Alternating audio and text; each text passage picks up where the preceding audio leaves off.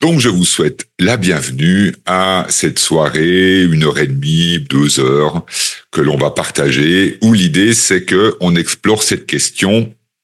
Pourquoi l'hypnose ericksonienne est-il un outil de changement puissant? Et je pense que pour répondre à cette question, eh bien, il est nécessaire d'avoir euh, plusieurs angles d'approche, de manière d'abord à savoir qu'est-ce que c'est concrètement, parce que c'est vrai qu'aujourd'hui, ben, on parle beaucoup de l'hypnose, euh, sous des angles parfois très glorieux, sous des angles qui le sont parfois beaucoup moins, avec des, des spectacles. Alors, je suis pas très fan des spectacles d'hypnose à, la télévision, je regarde pas souvent.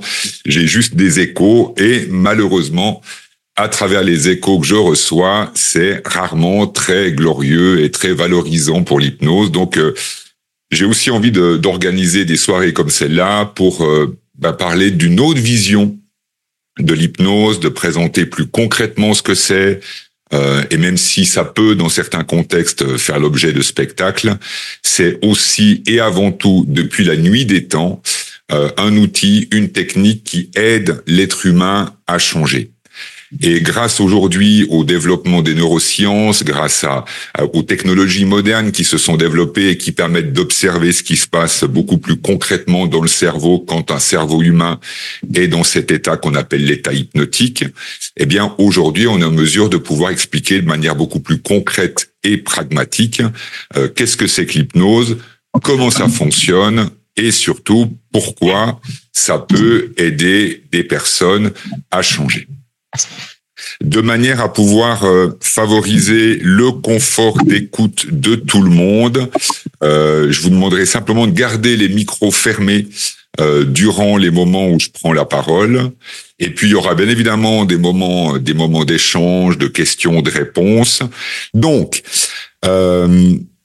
qu'est-ce que c'est que l'hypnose? Et pourquoi c'est un outil de changement puissant? On va durant cette soirée parcourir quatre grandes questions, qui, sont, qui est un peu le programme que j'ai défini pour cette soirée. Et ces quatre grandes questions, ce sont les suivantes. Comment définir concrètement et pratiquement ce qu'est l'hypnose? Et euh, moi, ça fait 20 ans que je pratique de l'hypnose, que je suis hypnothérapeute, que j'accompagne des personnes avec l'hypnose.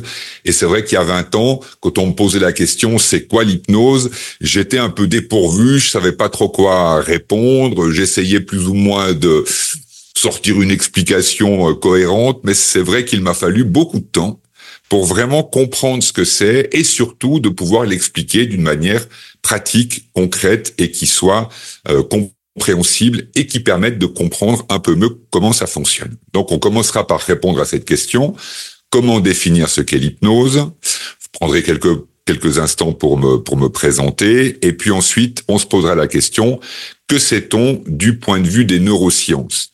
Moi j'ai un parcours comme je vais vous le décrire dans quelques instants qui est un parcours académique plutôt scientifique j'ai été informaticien, j'ai une formation de comptable, donc j'ai un esprit quand même assez carré et j'aime bien pouvoir présenter les choses d'une manière qui soit pragmatique et concrète. Et grâce aux évolutions des neurosciences, eh bien, il est possible aujourd'hui d'expliquer d'une manière beaucoup plus pragmatique et concrète comment ça fonctionne et du coup, pour quelles raisons ça peut aider des personnes.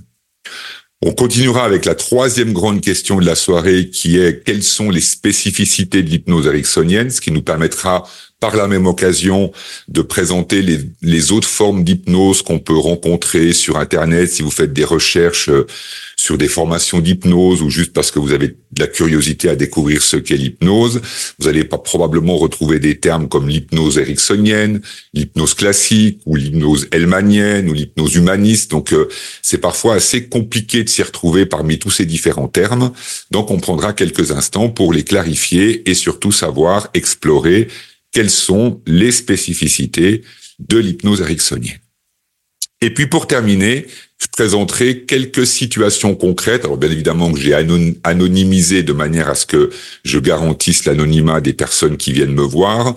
Il y a même des situations où j'ai pris plusieurs cas pour que ça soit vraiment évocateur et parlant, mais qu'on puisse explorer d'une manière concrète et pratique comment ça fonctionne, qu'est-ce qui se passe euh, durant une séance d'hypnothérapie? Et pour quelles raisons est-ce que une séance d'hypnothérapie peut aider une personne à dépasser certaines limites, à dépasser certaines peurs ou à modifier certaines habitudes néfastes qu'elle peut avoir? Donc euh, on terminera la soirée par quelques exemples concrets, pratiques qui permettront qui vous permettront de mieux comprendre comment tout cela fonctionne. Euh, Qu'est-ce que c'est que l'hypnose? Alors, pour pouvoir dire qu'il y a de l'hypnose, il y a besoin de réunir trois éléments complémentaires et qui, lorsqu'ils sont réunis tous les trois, permettent de dire qu'il y a hypnose. La première chose fondamentale, c'est une relation. Et ça, malheureusement, c'est quelque chose qui est trop peu souvent souligné on présente souvent l'hypnose comme une sorte de technique un peu magique, alors que fondamentalement, il ne peut y avoir hypnose que à partir du moment où il y a relation. Lorsqu'on pratique de l'auto-hypnose, cette relation, on l'établit avec soi-même. Si un hypnotiseur fait de l'hypnose de spectacle, il est obligé d'entrer en relation avec la personne avec qui il va faire de l'hypnose en sachant que cette relation, elle peut se réaliser ou s'établir avec un groupe. Ce ne sont pas obligatoirement des relations individuelles. Dans un cas d'hypnothérapie, ça l'est beaucoup plus souvent, une relation individuelle. Et en même temps, pour qu'il y ait hypnose, il faut qu'il y ait relation. Et qu'est-ce que cette relation va permettre de créer? Ben, Elle va permettre de créer un lien entre une personne et une autre personne ou un groupe d'autres personnes. Et cette relation, elle est fondamentale parce que le deuxième ingrédient, comme vous pouvez le voir sur mon petit schéma, le deuxième ingrédient qui fait qu'il y a de l'hypnose, c'est qu'il y a de la communication. Et bien évidemment, pour qu'il y ait communication entre une personne et une autre personne, ou pour qu'il y ait communication entre une personne et un groupe, il faut qu'il y ait relation. Si je prends un exemple tout simple, si je me promène dans, la rue et puis quelqu'un m'adresse la parole, il essaie d'entrer en relation avec moi et puis que je fais semblant de l'ignorer, je continue mon chemin, je ne lui réponds pas, je ne l'écoute pas, je ne lui parle pas, je n'entre pas en relation avec cette personne et même si cette personne est le meilleur hypnotiseur de tous les temps, si je ne rentre pas en relation avec cette personne, il n'y aura jamais hypnose. Ce qui va être particulier dans un contexte, on va dire, thérapeutique, c'est que cette relation, elle va devoir être composée de certains ingrédients fondamentaux. Le premier ingrédient fondamental nécessaire dans un contexte de relation d'aide, qu'on soit coach, qu'on soit hypnothérapeute, qu'on soit même enseignant, parce qu'on peut utiliser les principes de la communication hypnotique dans le cadre de l'enseignement, eh bien, cette, euh, cette dimension importante, c'est la confiance, la sécurité il est fondamental que, à travers cette relation, la personne qui est accompagnée puisse se sentir en sécurité et en confiance avec la personne qui l'accompagne. Que cette personne soit un psychologue, un médecin, un hypnothérapeute, une infirmière, un coach, peu importe le rôle que cette personne va jouer, il est important, fondamental qu'il y ait cette relation de confiance. Dans un contexte de spectacle, quelque part, c'est un peu pareil. Même si on a l'impression d'une forme de manipulation, il y a à l'origine une certaine forme de confiance. Déjà, rien que le fait d'aller assister à un spectacle, c'est une forme de confiance puisqu'on accepte de passer du temps, de payer un billet pour aller voir un spectacle d'hypnose. Donc, juste par le fait de s'engager et d'entrer dans cette salle et de payer un billet pour aller voir le spectacle, déjà, on établit une forme de relation. Une relation qui n'est pas nécessairement euh, fondée sur la confiance. Ça, c'est la différence fondamentale. On peut très bien faire de l'hypnose de spectacle sans que la personne qu'on va hypnotiser nous fasse confiance. Dans un contexte thérapeutique, c'est évident que si la personne ne me fait pas confiance, ça va être beaucoup plus difficile pour moi de l'accompagner ou de l'aider. Donc la qualité de la relation va être un élément important. Et sur la base de cette relation de confiance, de sécurité, alors pourra s'installer la communication. Et ce qui me semble vraiment important, c'est de souligner que fondamentalement, l'hypnose, ce n'est que de la communication. Je n'utilise pas d'accessoires particuliers. Si euh, certaines personnes viennent dans mon cabinet, elles sont même parfois surprises de de la la simplicité des lieux. Il y a simplement euh, deux chaises, deux fauteuils, et c'est à peu près tout. Une bibliothèque, un bureau euh, qui est quasiment vide parce que tout le travail administratif, je le fais, je le fais ici dans mon bureau où je me trouve maintenant. Donc, fondamentalement, je n'ai rien d'autre à ma disposition que ma capacité à communiquer pour pouvoir aider la personne qui vient me voir. Bien évidemment, dans la communication, il y a ce que je vais dire, il y a comment je vais le dire, avec quel ton de voix, avec quel geste, avec quelle attitude corporelle. Donc on va parler de la communication verbale et non verbale. Dans la communication, il y a un autre aspect qui est fondamental, c'est l'écoute.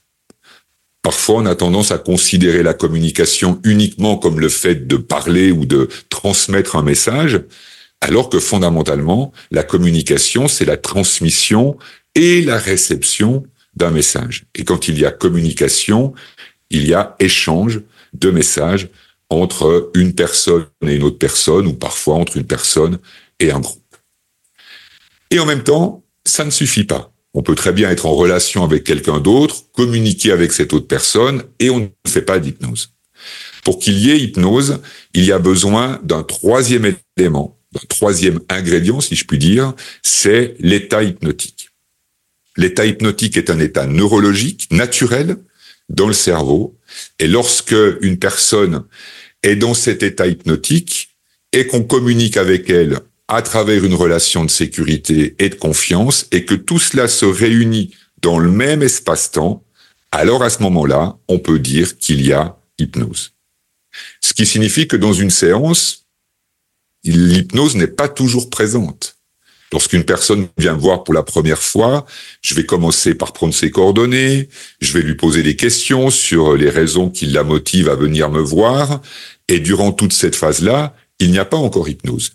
Il y a déjà relation, il y a communication au sein de cette relation, et en même temps, il n'y a pas encore de l'hypnose. Et cette, cette phase de communication et de construction de la relation, elle, elle est en même temps extrêmement importante parce que c'est dans ce moment-là que je vais avoir l'opportunité de gagner la confiance de la personne que j'ai en face de moi. Et j'aime souligner le fait que ce n'est pas parce qu'on vient me voir en tant que thérapeute que les personnes doivent me faire confiance. Ce n'est pas un dû. Elles n'ont pas à me faire confiance parce qu'elles viennent me voir. Si elles me font confiance, c'est parce que j'ai gagné leur confiance parce que j'ai réussi à travers ma communication, à travers mon écoute, à travers mon empathie, à travers ma compassion, à travers tout ce que j'ai pu mettre dans cette relation et cette communication, j'ai réussi à gagner la confiance de la personne. Et qu'à travers cette relation de confiance, cette personne puisse se sentir en sécurité et qu'au moment, durant la séance où on va réellement faire de l'hypnose, eh bien, cette confiance et cette sécurité sont déjà là. Et ça, ça va me permettre d'ajouter le troisième ingrédient, quel état hypnotique. Et à partir du moment où la personne est dans l'état hypnotique à travers la relation et la communication, à ce moment-là, on peut dire qu'il y a réellement hypnose. Donc ça me semble important. Il m'a fallu beaucoup beaucoup de temps pour euh, formaliser et arriver à simplifier de cette manière-là la définition de ce que c'est que l'hypnose. Et eh bien, c'est une relation à travers laquelle il y a une communication. Cette relation doit être basée dans un cadre thérapeutique sur la confiance et la sécurité, et que lorsqu'il y a cette relation de confiance et de sécurité, alors on va pouvoir ajouter le troisième ingrédient qu'est l'état hypnotique, et lorsqu'on ajoute ce troisième ingrédient, alors là, on peut dire qu'il y a réellement une séance d'hypnose. Du coup, je vais prendre quelques instants juste pour me présenter. Euh, comment je suis arrivé à l'hypnose? Ça, c'est une question à laquelle j'ai euh, plein de pistes de réponses, mais pas d'absolu. Euh, la seule chose que je sais, c'est que enfant, lorsque j'avais 5, 6, 7, 8 ans, il y a un homme qui a joué une grande importance dans ma vie. C'était une forme de mentor, de modèle. Euh, c'était mon parrain. Et mon parrain était infirmier en psychiatrie dans à Genève, dans la ville de Genève. Et puis euh, quand il venait euh, nous visiter, parce qu'on habitait à l'époque à la campagne avec mes parents, euh, quand il venait nous visiter, moi je me souviens que je l'admirais et quand on me posait la question à l'âge de 6-7 ans, qu'est-ce que tu feras quand tu seras plus grand Je disais que je serais infirmier en psychiatrie. Je ne sais pas si d'une certaine manière ou d'une autre ça m'a conditionné, mais en tout cas, aujourd'hui, finalement, je suis pas très très loin euh, de, de cette idée d'accompagner et d'aider des personnes qui peuvent rencontrer des difficultés d'ordre psychologique. La deuxième grande étape, c'est à l'adolescence. Euh, j'ai rencontré la musique et plus particulièrement un instrument de un instrument de musique particulier qui est le saxophone. Je me souviens encore, on était euh, en vacances dans la région du Tessin, dans, la partie italienne de la Suisse, et puis euh, on se promenait dans la rue. C'était le, le, début de soirée. On cherchait un endroit où aller manger, et puis euh, on a on est passé à côté d'un magasin de, de qui vendait des instruments de musique, une vitrine. Dans la vitrine, j'ai vu un saxophone, et là, j'ai dit à ma mère, je veux je veux jouer du saxophone je ne sais pas du, du, du, tout d'où est venue cette idée, mais j'ai vu cet instrument et j'ai dit, euh, j'ai dit à mes parents, je veux apprendre à jouer du saxophone. Je devais avoir 12, 13 ans. Maintenant, ça commence. Peut-être juste euh, couper le son de tout le monde. Sur le, voilà. Pour que ça soit confortable pour tout le monde. C'est bon. Donc j'ai vu cet instrument et puis ben j'ai dit à mes parents je veux apprendre à jouer du saxophone. Bon ils ont laissé passer quelques mois en se disant bon ben, c'est peut-être une lubie d'adolescent on va on va laisser mûrir les choses et puis je revenais toujours avec cette idée je veux apprendre je veux jouer de cet instrument. Donc finalement ben ils ont on est allé au magasin de musique on a loué un, instrument pour vérifier que ça me convenait vraiment et puis euh, et puis la passion a commencé comme ça ça a été une vraie passion qui fait que j'avais même le rêve à 18, 19 ans de, de devenir euh, musicien de jazz professionnel. Et puis, bah, les circonstances de la vie ont fait que je suis jamais devenu euh, musicien de jazz professionnel, mais j'ai fini dans une école de commerce. Et puis après l'école de commerce, eh bien, j'ai fini dans une banque. Et puis j'ai travaillé au guichet de la banque, et puis ensuite j'ai fait de l'informatique, avec un côté comme ça, comme je le disais tout à l'heure, assez cartésien, assez logique. Et puis, euh, aux alentours des 30 ans, je suis devenu papa. Et euh, ce changement important dans ma vie a, passablement mis de mouvement, comme on dit. Et, euh, et je me suis posé des questions. Mais est-ce que je fais réellement ce qui me passionne? Et puis, je suis arrivé au constat que non, je ne faisais pas ce qui me passionnait. Euh, J'aimais déjà faire de la formation d'adultes. Je faisais de la formation d'adultes depuis quelques années. J'enseignais l'informatique à, à, des, à des étudiants en informatique, donc j'étais déjà dans l'enseignement. Mais là, le côté technique, l'enseignement de la technique informatique, j'avais, euh, ben, j'en avais marre. Et puis j'aspirais à autre chose. Et puis dans, dans ce moment de, de confusion, de doute, d'interrogation, euh, ben je me suis dit, moi mon truc, c'est d'être avec les gens, de les écouter, de parler, voilà, de, de, de faire ce que j'avais peut-être déjà le pressentiment de faire quand j'avais 6-7 ans. J'ai décidé à cette époque de devenir coach, c'était les débuts du coaching professionnel, de rester dans le domaine de l'entreprise et puis simplement d'offrir euh, des services différents aux entreprises. Je me suis formé à la PNL, je me suis formé au coaching et puis euh, et puis j'ai commencé à accompagner des personnes et là, très vite, j'ai été très frustré euh, parce que ce que j'avais appris en coaching et en PNL, ça donnait des résultats plutôt bons, mais c'était très loin de ce que j'espérais. Et surtout, je me rendais compte que à chaque fois que les personnes venaient me voir et puis qu'il y avait des difficultés d'ordre émotionnel, une peur, une angoisse ou quelque chose qui ressemble plus à une sorte de blocage intérieur, eh bien, tout ce que j'avais pu apprendre en coaching, en PNL, c'était aidant, mais c'était moyennement aidant, soyons clairs. Et là, je me suis dit, mais est-ce que, est-ce que je peux apprendre quelque chose de plus, de manière à pouvoir mieux aider ces personnes? Et durant ma formation en PNL, j'avais entendu parler de l'hypnose donc ça m'a intrigué. J'ai été découvrir, et là, un peu comme euh, Obélix qui tombe dans la marmite, j'ai eu l'impression d'être comme à la maison, depuis le premier jour de, de la formation. J'ai mis beaucoup de temps à comprendre euh, pour quelles raisons je pouvais me sentir à l'aise, alors que fondamentalement, ben, je connaissais pas grand-chose et puis euh, j'étais débutant comme comme tous les autres. Et en même temps, il y avait il y avait comme une forme de d'évidence dans tout ce que je pouvais apprendre et dans toutes ces différentes techniques. Et c'est bien plus tard, en fait, que j'ai compris le lien qu'il y a entre la musique, le jazz, l'improvisation et l'hypnose ericksonienne. Parce qu'en hypnose ericksonienne, eh bien, c'est un peu comme en musique. On improvise, on crée sur l'instant.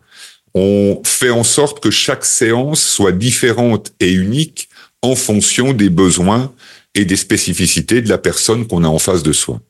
Et tout ce que j'aimais dans la musique, tout ce que j'aimais dans le jazz, cette idée de, de jouer, d'improviser, d'être dans l'instant, de faire preuve de créativité, tout cela, eh bien, je le retrouvais euh, au niveau de l'hypnose ericksonienne. Et donc, du coup, ben, je me suis formé, j'ai commencé à pratiquer, j'ai beaucoup, beaucoup, beaucoup, beaucoup pratiqué, jusqu'à ce que je puisse euh, vraiment maîtriser cet outil et cette technique. Et puis à partir du moment où je l'ai maîtrisé, eh bien là j'ai commencé à l'enseigner et puis c'est comme ça que j'ai fini par euh, créer un institut où je forme des hypnothérapeutes. Donc voilà pour un, un bref résumé de mon parcours. Mais donc le, le côté euh, scientifique, rationnel et cartésien est bien resté.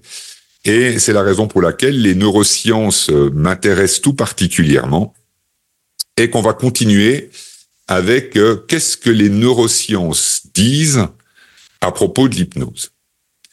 Il y a plusieurs choses fondamentales à comprendre, à connaître de notre cerveau pour comprendre comment l'hypnose fonctionne et même au-delà, pour comprendre les bonnes raisons pour lesquelles on peut parfois être bloqué. Moi, ça m'arrive très souvent, presque chaque jour, de recevoir des personnes qui me disent, mais je sais bien, j'ai compris, je dois plus faire ça, ou je dois penser comme ça, ou je dois réfléchir autrement, ou je dois voir les choses sous un autre angle, ou je dois arrêter de répéter ces mêmes schémas euh, destructeurs. Je sais bien rationnellement et consciemment que je dois changer, et en même temps, je n'y arrive pas. Ça, c'est une demande que je rencontre euh, tous les jours. C'est vraiment une, une situation récurrente. Et ce qui est vraiment intéressant, c'est qu'en fait, les neurosciences expliquent ce phénomène. Ça vient pas d'un manque de volonté, ça vient pas d'une forme d'illusion que la personne se, se fait. Il y a une réalité neurologique à ce mécanisme et à ce phénomène. Pour comprendre ce mécanisme et ce phénomène, il est d'abord nécessaire de savoir que la mission fondamentale de notre cerveau, et quand je dis la mission fondamentale du cerveau, c'est vraiment au niveau neurobiologique de base. Donc ça n'a rien à voir avec notre éducation, ça n'a rien à voir avec euh, les formations qu'on a pu faire. Ça n'a rien à voir avec même le vécu ou l'enfance qu'on a pu avoir. Tous les êtres humains partagent cette même caractéristique commune. C'est vraiment au niveau de la base du fonctionnement du cerveau, au niveau neurobiologique. Et au niveau neurobiologique, on a découvert, on sait aujourd'hui, que la mission fondamentale de notre cerveau, c'est d'assurer notre survie. Donc notre épanouissement, notre réussite personnelle ou professionnelle, euh, notre bonheur, fondamentalement, au niveau neurobiologique, notre cerveau n'en a rien à faire. Ça ne l'intéresse pas. La première mission que le cerveau a, c'est d'assurer notre survie. Et quel est le levier que notre cerveau ait à sa disposition pour assurer notre survie? Eh bien, le seul levier que notre cerveau ait à sa disposition pour nous alerter d'un danger, et assurer notre survie, c'est le levier de la peur.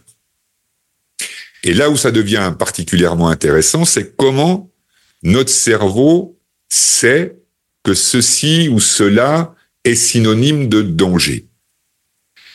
Alors bien évidemment, il y a des peurs, on va dire, archaïques, fondamentales, que tous les êtres humains partagent.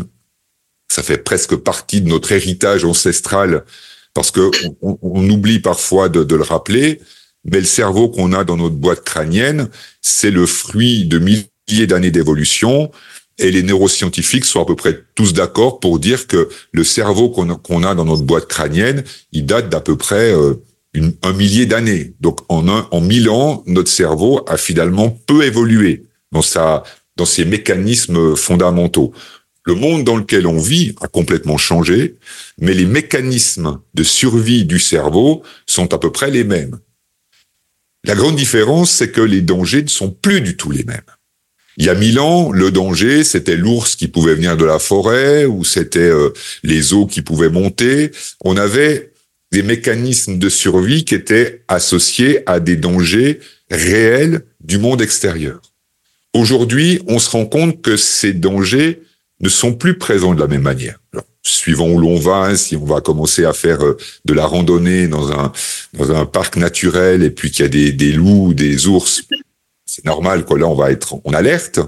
Mais dans notre vie quotidienne, ben, on croise pas des ours euh, à tous les coins de rue. Donc la réalité objective du danger a complètement changé.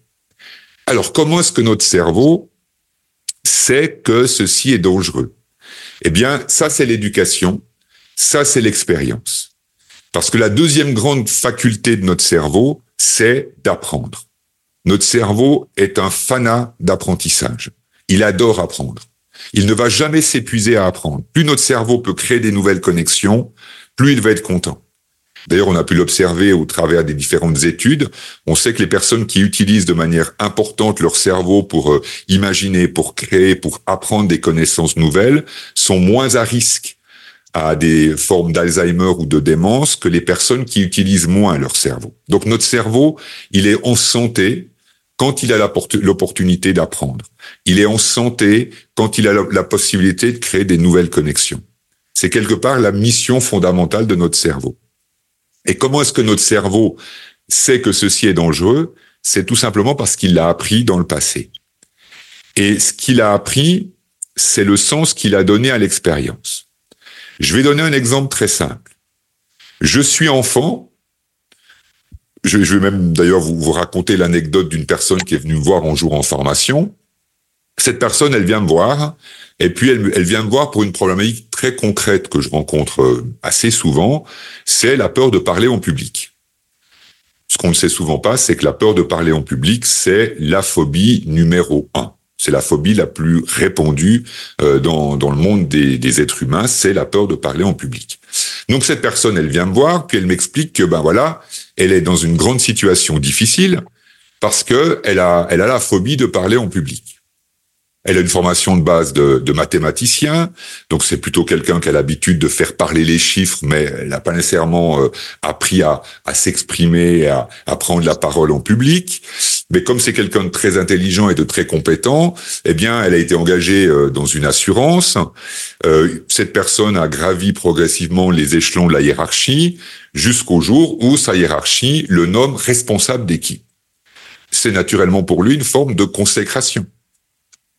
Il a réussi, il devient responsable d'équipe. C'est un succès. Et en même temps, eh bien, il y a ce moment où maintenant il doit commencer à prendre la parole face à des équipes, il doit prendre la parole dans des séances de direction, donc il doit prendre la parole face à d'autres personnes. Et à chaque fois, c'est la catastrophe. Il en perd ses moyens, il commence à, à, à bredouiller, même s'il organise ses fiches, ses notes pour être particulièrement prêt, il mélange tout, donc à chaque fois, c'est une catastrophe. Et donc il vient me voir, il me dit, est-ce que vous pouvez m'aider? Et puis je, je commence à, un peu le questionner, parce que je suis naturellement curieux, donc je commence à le questionner, puis euh, je lui pose à un moment donné la question un peu banale, et je lui dis, mais est-ce qu'il n'y aurait pas un moment dans votre vie où être Monsieur Silence a été la meilleure solution?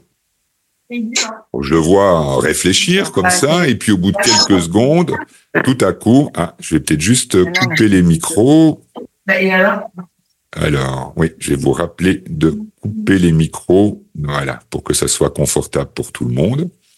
Donc, euh, je lui pose comme ça la question, est-ce qu'il n'y aurait pas un moment dans votre vie où, être Monsieur Silence a été la meilleure solution qui, qui, qui vous soit arrivée? Et je le vois réfléchir, et puis euh, au bout de quelques instants de réflexion, il me dit « Ah mais j'ai trouvé !» Et puis il me raconte son histoire.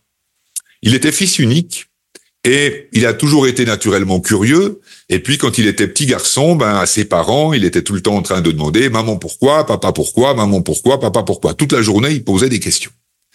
Et puis un jour, ses parents lui ont dit bah tu vas commencer l'école. Et lui, il était tout impatient de commencer l'école parce qu'il était certain qu'à l'école, c'est un peu comme à la maison. C'est l'endroit où il va pouvoir apprendre plein de choses, donc poser plein de questions. Et donc, il commence l'école. Et puis, euh, ben très vite, il se rend compte que à l'école, c'est pas comme à la maison. On peut pas poser des questions comme on veut, quand on veut. Euh, il faut d'abord lever la main, attendre que le maître ou la maîtresse donne la parole. Donc, euh, ben il, essaye tant bien que mal de s'adapter, mais mais c'est difficile. Et pour tout dire, il n'y arrive pas. Et un matin, il me raconte ça comme s'il s'en souvenait du jour d'avant. Un matin, il pose comme ça la question spontanément sans lever la main, et puis euh, probablement que la maîtresse d'école n'avait pas passé une très bonne nuit ou qu'elle vivait une situation un peu compliquée, mais elle se met en colère et elle lui dit mais j'en ai marre de toi, je veux plus t'entendre, je veux plus te voir, prends la porte, va-t'en. Ça a été comme une sorte de gros choc pour lui. Du coup, euh, tout penaud, ben, il se dirige en direction de la porte de la sortie, il sort de la classe, puis se retrouve tout seul dans le couloir. Euh, il est un peu perdu, le pauvre. Et puis malheureusement pour lui, euh, à la récréation suivante, euh, les autres petits copains qu'on avait aussi un peu marre de, de, cet élève qui posait tout le temps des questions, ils, ils lui mettent une raclée à la récréation. Il faut vraiment qu'il trouve très vite une solution pour s'en sortir, parce que si ça continue comme ça, ça va être insupportable, l'école. Et il a trouvé la parfaite solution. Monsieur Silence. Je ne parle pas, on ne m'entend pas, je suis en sécurité ça marche super bien. Bien évidemment, quand il rentre à la maison, rien ne change.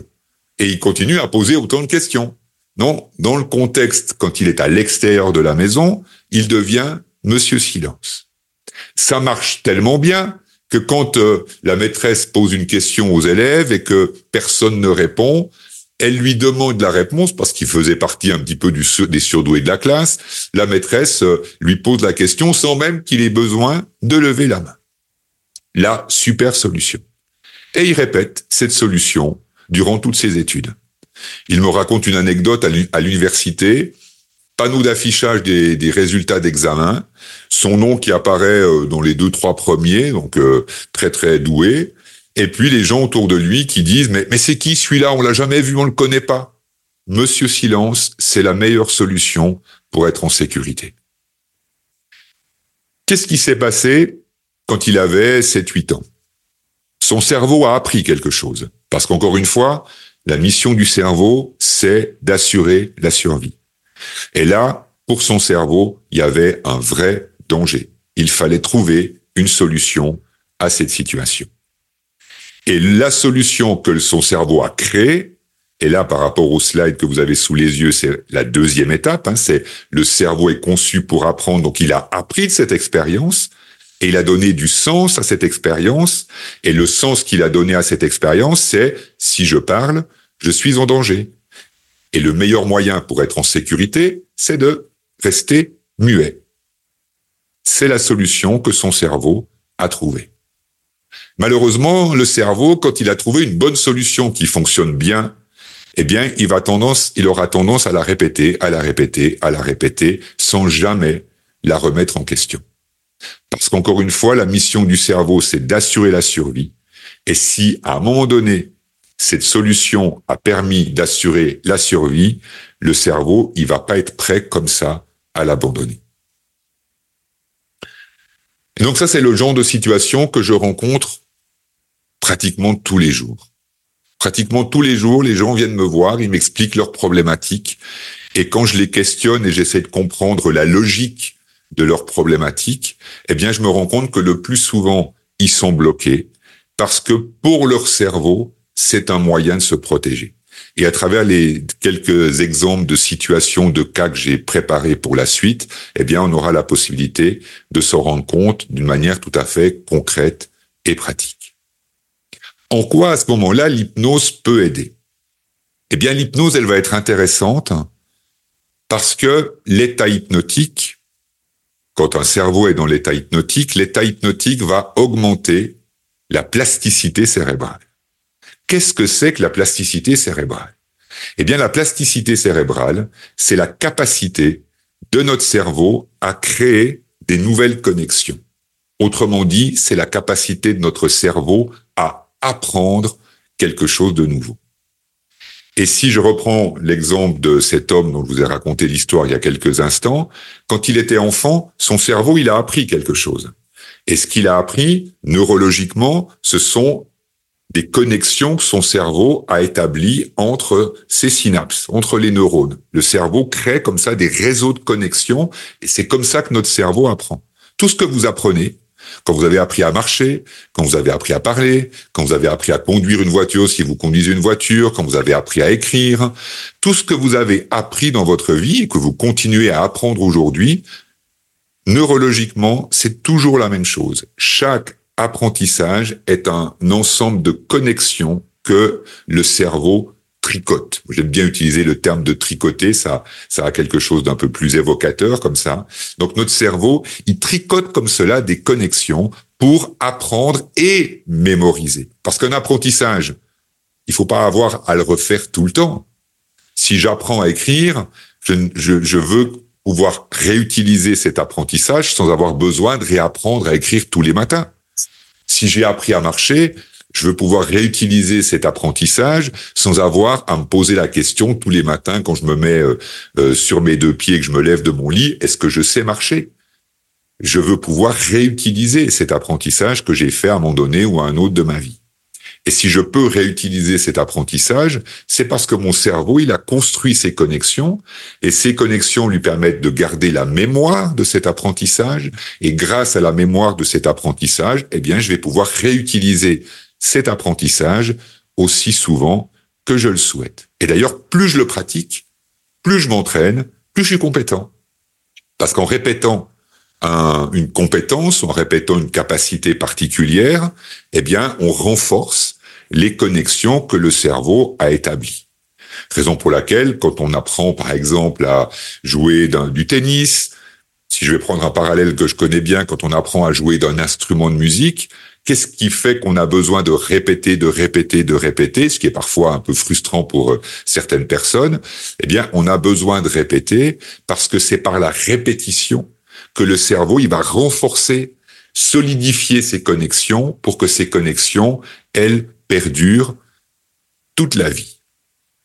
L'exemple classique, c'est apprendre à faire du vélo. Vous avez appris à un moment donné à faire du vélo, ça n'a pas nécessairement été simple, il y a pu y avoir des chutes, des hésitations, des peurs, jusqu'au moment où votre cerveau, il a trouvé le truc, il a fait les connexions qui permettent d'être en équilibre sur un vélo. Ben, même si vous ne remontez pas sur un vélo pendant plusieurs années, le jour où vous remontez sur le vélo, il y aura peut-être une appréhension, et puis vous allez vous rendre compte que ce que vous avez appris à un moment donné, vous le savez toujours. Ces connexions, elles sont restées dans votre cerveau. Et pour le sens que cet enfant a donné au fait de parler, si je reprends l'exemple de l'histoire de cet homme qui vient me voir pour sa peur de parler en public, le sens que l'enfant de 6 ans, 7 ans a donné en disant si je parle, je suis en danger, donc la solution c'est de me taire, cette solution, eh bien, elle a été entraînée, entraînée, entraînée. Elle a même été entraînée et a démontré tout son potentiel. Parce que durant toutes ces années d'études, ça s'est très, très bien passé pour lui. Même quand il a commencé son job euh, dans cette assurance en tant que mathématicien à faire des statistiques et à faire parler les chiffres, il est monté, il a gravi les échelons parce qu'il savait faire parler les chiffres et que lui avait appris à être Monsieur Silence. Là où tout s'est compliqué, c'est le jour où le contexte autour de lui a changé, et que parce que le contexte a changé, eh bien, il s'est retrouvé face à un défi. Parler. Et comme son cerveau avait mémorisé le fait que parler est dangereux, eh bien, à chaque fois qu'il devait prendre la parole devant une équipe ou devant ses supérieurs ou dans une, dans une réunion d'administration ou autre, eh bien, son cerveau, il pressait sur le bouton de la peur parce que pour le cerveau, il était en danger. Le cerveau ne réinterprète pas l'environnement. Pour revenir à cette plasticité cérébrale, parce que toute l'explication de la puissance de l'hypnose ericksonienne repose dans ce que je suis en train de vous expliquer. Quand un cerveau humain est dans l'état hypnotique, sa plasticité cérébrale augmente et comme la plasticité cérébrale du cerveau augmente, ça veut dire que le cerveau, il est dans un mode de capacité à apprendre qui est augmenté. Plus la plasticité cérébrale est grande, plus la capacité du cerveau à apprendre quelque chose de nouveau est puissante. Et donc, quand quelqu'un vient me voir, mon objectif, c'est d'aider cette personne à apprendre à voir les choses autrement. C'est pas d'oublier ce qu'il a pu vivre. Parce que bien évidemment, avec hypnose ou sans hypnose, la mission fondamentale du cerveau qui est d'assurer la survie, elle va rester. Il va pas remettre ça en question. Donc même avec l'hypnose, c'est impossible d'oublier. Et ça, les neurosciences l'ont clairement démontré.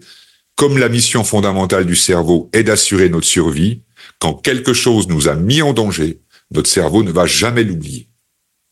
En revanche, ce que le cerveau a comme capacité, c'est la capacité à créer de nouvelles connexions, à apprendre quelque chose de nouveau. C'est un petit peu comme j'ai appris à voir le monde avec cette paire de lunettes-là, que j'utilise plutôt pour travailler sur l'ordinateur parce qu'elle est un peu plus appropriée, mais on va juste prendre l'exemple de la paire de lunettes. Euh, j'ai appris à voir le monde avec cette paire de lunettes-là. Avec cette paire de lunettes-là, quand je vois des gens qui sont assis autour des tables et puis que je dois me lever et prendre la parole en public, je vois les autres comme étant des dangers potentiels. Je vois les autres comme étant des agresseurs potentiels. Je vois du danger parce qu'ils sont là, qu'ils me regardent, qu'ils m'écoutent et que je vais devoir parler devant eux. Ça, c'est la manière dont je les vois avec cette paire de lunettes-là. Si maintenant j'ai la possibilité de créer une autre paire de lunettes, j'ai une autre paire de lunettes ici, et puis avec cette autre paire de lunettes, je regarde les personnes qui sont autour de moi, et avec cette paire de lunettes-là, je les vois autrement. Celle-ci, elle est toujours là. Je l'ai pas jetée, je l'ai pas oubliée. Elle n'a pas disparu. Simplement, j'ai le choix. J'ai le choix d'utiliser la paire de lunettes que je souhaite. Est-ce que là, pour moi, dans cette situation, c'est plus sécurisant et plus adéquat de regarder avec cette paire de lunettes? Ou est-ce que c'est plus adéquat de regarder avec cette paire de lunettes? De donner la possibilité d'avoir du choix. Et à partir du moment où on a du choix, alors le cerveau va pouvoir choisir. Tant qu'il n'a qu'une seule paire de lunettes, il n'a pas de choix. Et donc, quand cette personne, elle vient me voir, elle me dit, mais j'ai bien essayé de me convaincre, j'ai bien essayé de me dire que les gens, ils sont pas là pour me faire du mal, mais j'y arrive pas, c'est plus fort que moi c'est normal que ce soit plus fort que lui, parce qu'il n'a qu'une seule paire de lunettes à disposition. Et avec cette paire de lunettes-là, il ne peut voir les personnes qui sont autour de la table que d'une seule manière, comme des dangers potentiels. Si maintenant, grâce à l'état hypnotique et à l'hypnose, on lui donne la possibilité de créer, d'apprendre une nouvelle paire de lunettes, eh bien avec cette nouvelle paire de lunettes, il va avoir la possibilité de voir les choses autrement. Et en ayant cette possibilité-là, eh bien, il aura le choix. Et à partir du moment où on a le choix, eh bien, le cerveau, il va choisir ce qui est le plus approprié. Car bien évidemment, à un certain niveau, le cerveau sait que avoir peur à parler en public, c'est pas le meilleur moyen d'assurer la sécurité. Parce que pour garder son job, cet homme, il a besoin de parler en public. Malheureusement, le cerveau, il n'a pas de choix. Il sait que c'est pas la meilleure option, c'est d'ailleurs la raison pour laquelle il vient me voir, parce qu'il y a une part de son cerveau qui sait que c'est pas la meilleure solution que d'avoir d'avoir peur et puis d'essayer de fuir. Et en même temps, sa volonté rationnelle, consciente, ne suffit pas à pouvoir créer cette nouvelle paire de lunettes. Alors il continue à voir les choses qu'avec cette paire de lunettes. Donc c'est là réellement que se trouve toute la puissance de l'hypnose. Elle se trouve au niveau de la neurologie. Tout simplement parce que dans l'état hypnotique, la plasticité cérébrale augmente, donc la capacité à créer une nouvelle paire de lunettes, elle est augmentée. Et en utilisant cette capacité-là, eh bien, on va pouvoir aider, je vais pouvoir aider cette personne à pouvoir se construire une nouvelle paire de lunettes qui lui permettra de voir les choses autrement. Je n'aurais pas effacé son passé, je n'aurais pas détruit l'ancienne paire de lunettes, et je lui aurais simplement donné la possibilité d'en avoir une nouvelle qui lui permet d'avoir le choix. Et parfois, on a cette, euh, cette perception, cette idée que on doit effacer le passé, on doit oublier le passé pour avoir plus de choix et vivre le présent d'une manière plus confortable. Et moi, je me souviendrai toujours, il y a pas mal d'années maintenant, euh, ma fille, euh, qui a, elle a 22 ans maintenant, à l'époque, elle commençait l'école, elle avait 6-7 ans. Et puis un jour, elle rentre à midi de l'école et puis elle me dit, papa, papa, on a appris le mot maison à l'école ce matin. Et puis la maîtresse, elle nous a demandé de dessiner une maison. Alors j'y ai dessiné une maison avec euh, une cheminée, puis un jardin, et puis euh, un chien dans le jardin, parce qu'elle rêvait toujours d'avoir un chien dans le jardin. Donc elle commence à me, à me décrire le dessin qu'elle avait fait pour euh, illustrer le mot maison. Et puis, naturellement, à un moment donné, je suis curieux et je lui dis, et alors, comment ça s'écrit le mot maison? Et là, elle me dit M, E grave, S O N. J'ai bien été obligé de lui dire, euh, ton dessin est magnifique, et en même temps, le mot maison, ça s'écrit pas comme ça, ça s'écrit autrement. Alors on a essayé de le réapprendre, on l'a éplé, on l'a chanté, on l'a dansé, on l'a dessiné. Voilà, on a écrit le mot maison M-A-I-S-O-N, donc l'orthographe correcte, plein de fois différemment, de manière à ce que son cerveau il puisse l'apprendre avec le bon orthographe. Quelques, quelques jours plus tard, quelques semaines plus tard, elle revient avec une mini dictée à préparer. Donc elle la reçoit le lundi et puis la mini dictée, elle devra la, faire le vendredi. La maîtresse euh, leur demandera d'écrire la mini dictée le vendredi. Et puis je vois dans la mini dictée qu'il y a euh, le mot maison. Et je me dis ah ça va être intéressant. Comment est-ce qu'elle s'en souvient? Et donc je commence à lui à lui donner la dictée. Elle écrit le mot maison, elle forme le M et puis euh, elle arrête tout à coup à la fin du M. Elle me regarde. Et elle me dit papa tu te souviens quand je t'ai dit que le mot maison s'écrivait M-E grave S-O-N Maintenant, je sais comment il s'écrit. Il s'écrit M-A-I-S-O-N. Elle se souvenait parfaitement de comment elle l'avait appris faux, comme elle se souvenait parfaitement de l'orthographe correcte, et qu'elle avait le choix de l'écrire de la manière qui est adéquate, en tout cas selon ce que Larousse nous dit. C'est la preuve que le cerveau n'a pas besoin d'oublier pour apprendre quelque chose de nouveau. On peut très bien se souvenir de ce qu'on a appris faux, réapprendre à faire autrement et avoir le choix. Et très souvent, moi, je me rends compte, et c'est une des difficultés que beaucoup de personnes rencontrent, c'est qu'elles cherchent à lutter contre ce qui les dérange, alors que ce n'est pas le mode de fonctionnement naturel du cerveau. J'aurais même tendance à dire que plus on lutte contre les choses, plus on a tendance à les renforcer. Alors que tout l'enjeu, ça consiste à envisager le changement sous un autre angle, quelque part avec une nouvelle paire de lunettes, et de se concentrer davantage sur les réelles capacités de notre cerveau. Et les réelles capacités de notre cerveau, c'est d'apprendre quelque chose de nouveau. Quelles sont les spécificités de ce qu'on appelle aujourd'hui l'hypnose ericksonienne moi, j'aime bien, encore une fois, avec cette approche un peu scientifique, euh, replacer les choses dans leur contexte.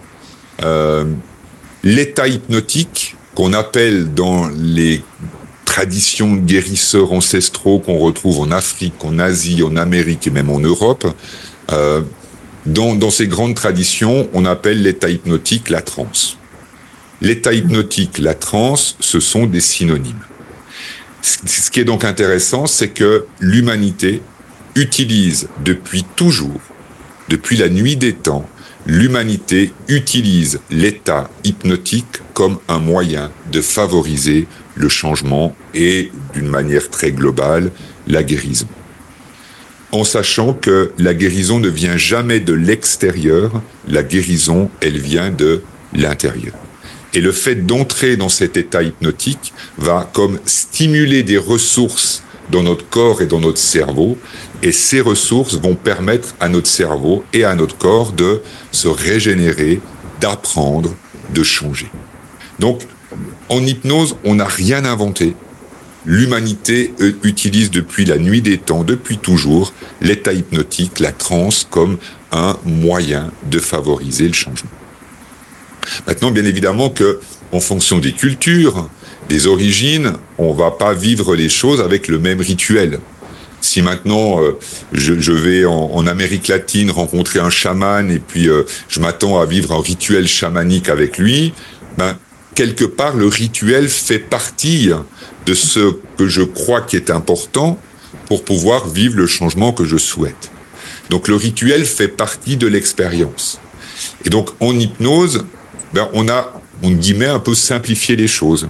On a comme libéré la transe de tout le rituel qu'il peut y avoir dans, dans certaines traditions pour ne garder que le principe essentiel qui est la communication. En sachant que si on prend l'exemple des, des, des rituels africains, la danse, le rythme, le rythme des tambours, on le retrouve aussi chez les chamans sibériens, le rythme du tambour. Ce rythme, c'est une forme de communication. Mais donc dans l'hypnose, on s'est concentré sur une communication, on va dire, davantage verbale, à travers ce que l'on dit. Dans les premiers temps de l'hypnose tel qu'on le définit aujourd'hui, euh, c'est-à-dire au XVIIe siècle, XVIIIe siècle, on avait une approche de l'hypnose qui était assez autoritaire et directive.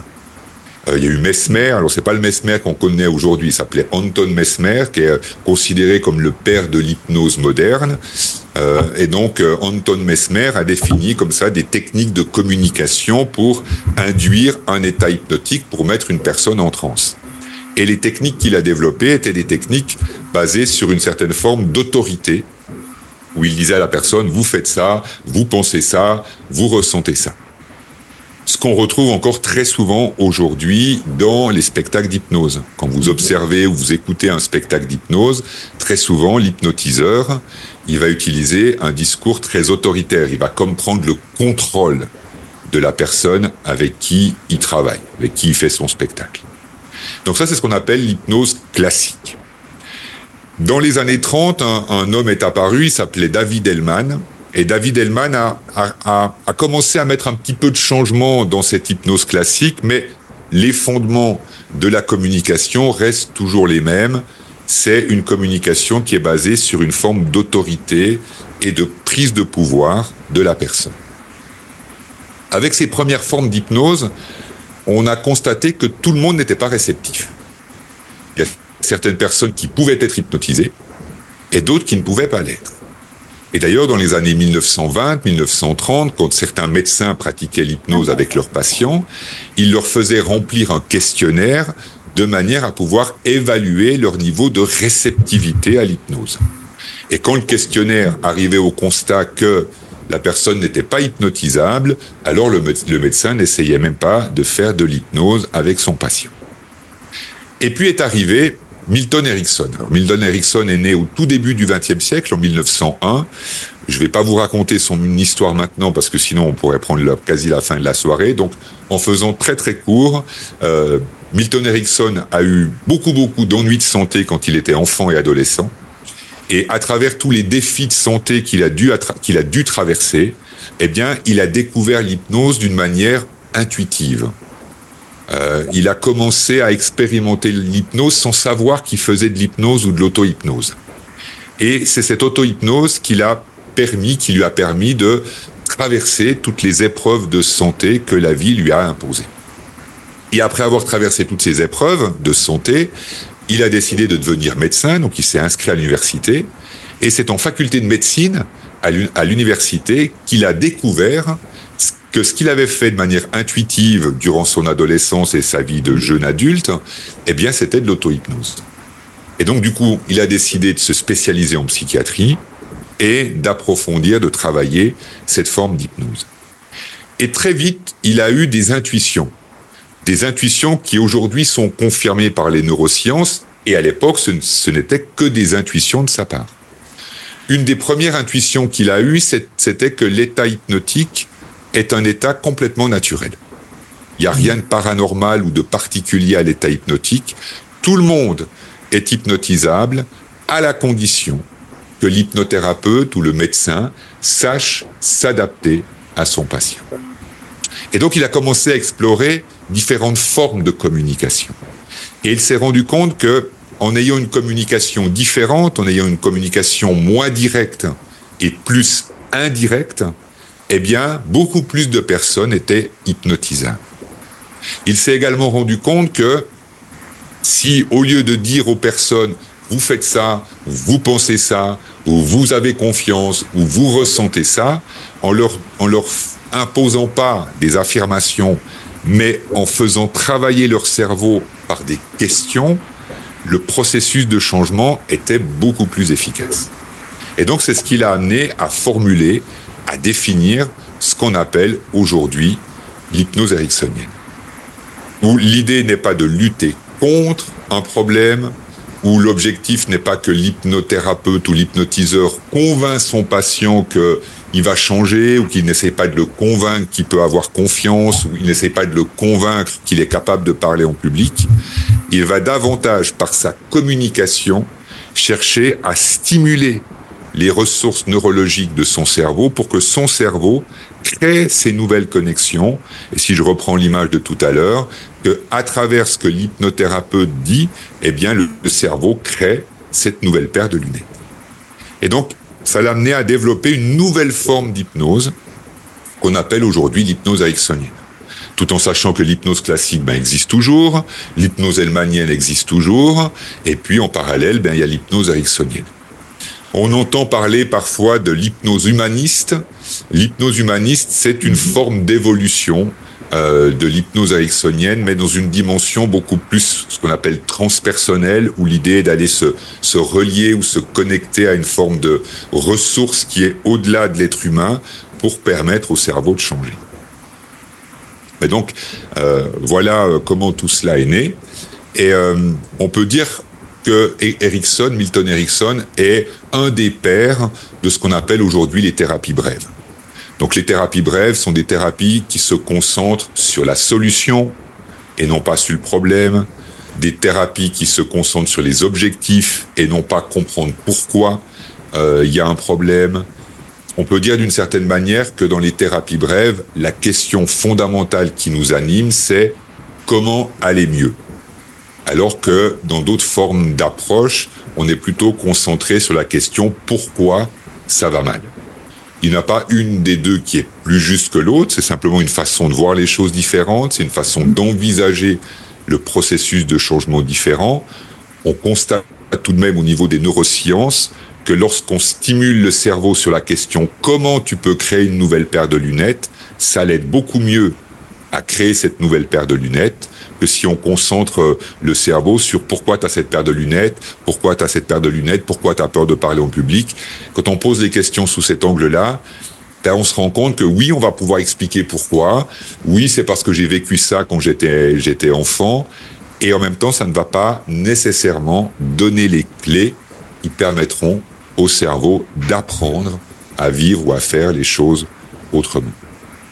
Donc toutes les approches des thérapies brèves, le coaching, une grande partie du coaching est aussi inspiré euh, des travaux de Milton Erickson.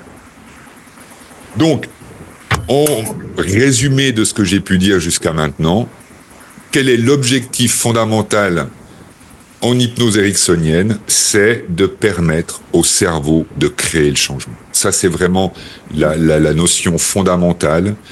Qu'est-ce que l'on peut communiquer, comment on peut dire les choses, comment on peut exprimer une idée, non pas pour conditionner le cerveau, mais pour stimuler, éveiller toutes les formidables ressources que notre cerveau a naturellement.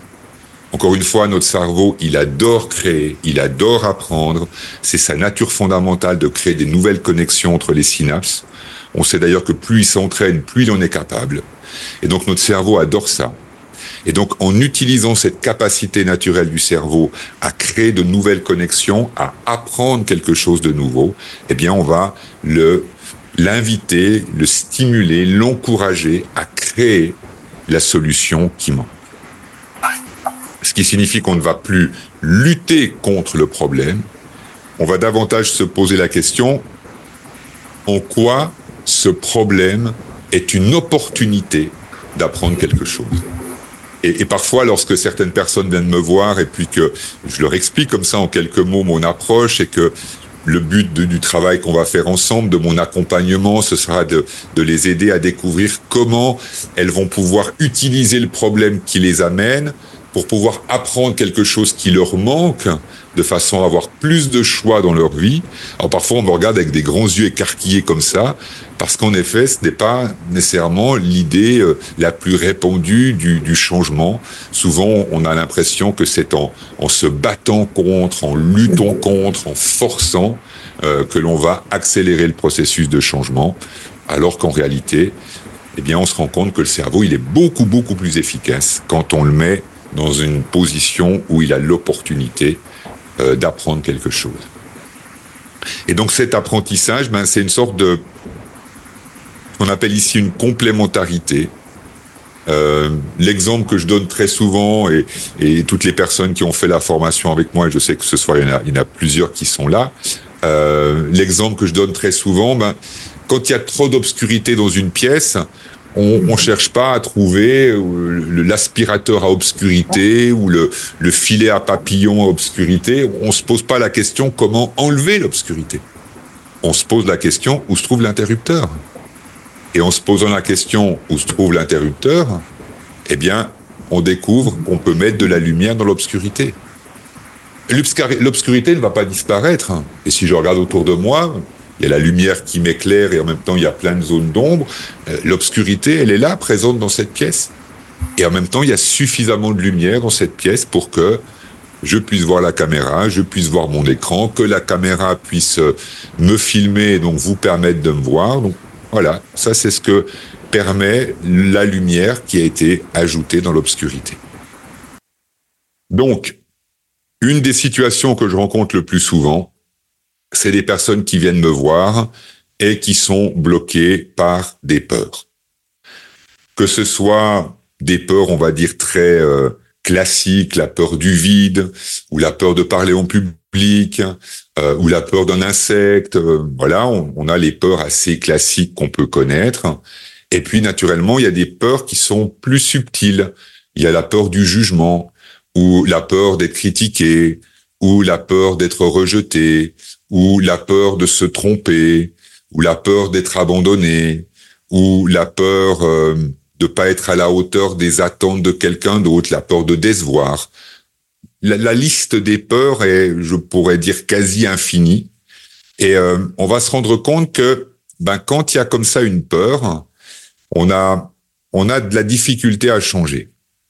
Pour une raison très simple, c'est que, encore une fois, c'est une solution que le cerveau a trouvé dans le passé pour pouvoir essayer de gérer, de survivre.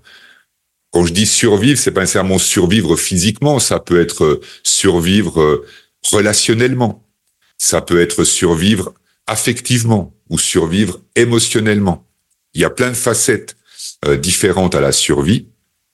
Mais donc, il y a pu avoir dans le passé une expérience euh, qui fait que le cerveau lui a donné un sens, et le sens qui était donné par le cerveau à cette époque, eh bien, fait qu'aujourd'hui, cette peur, elle va se déclencher à chaque fois que une situation de nature plus ou moins similaire se présente.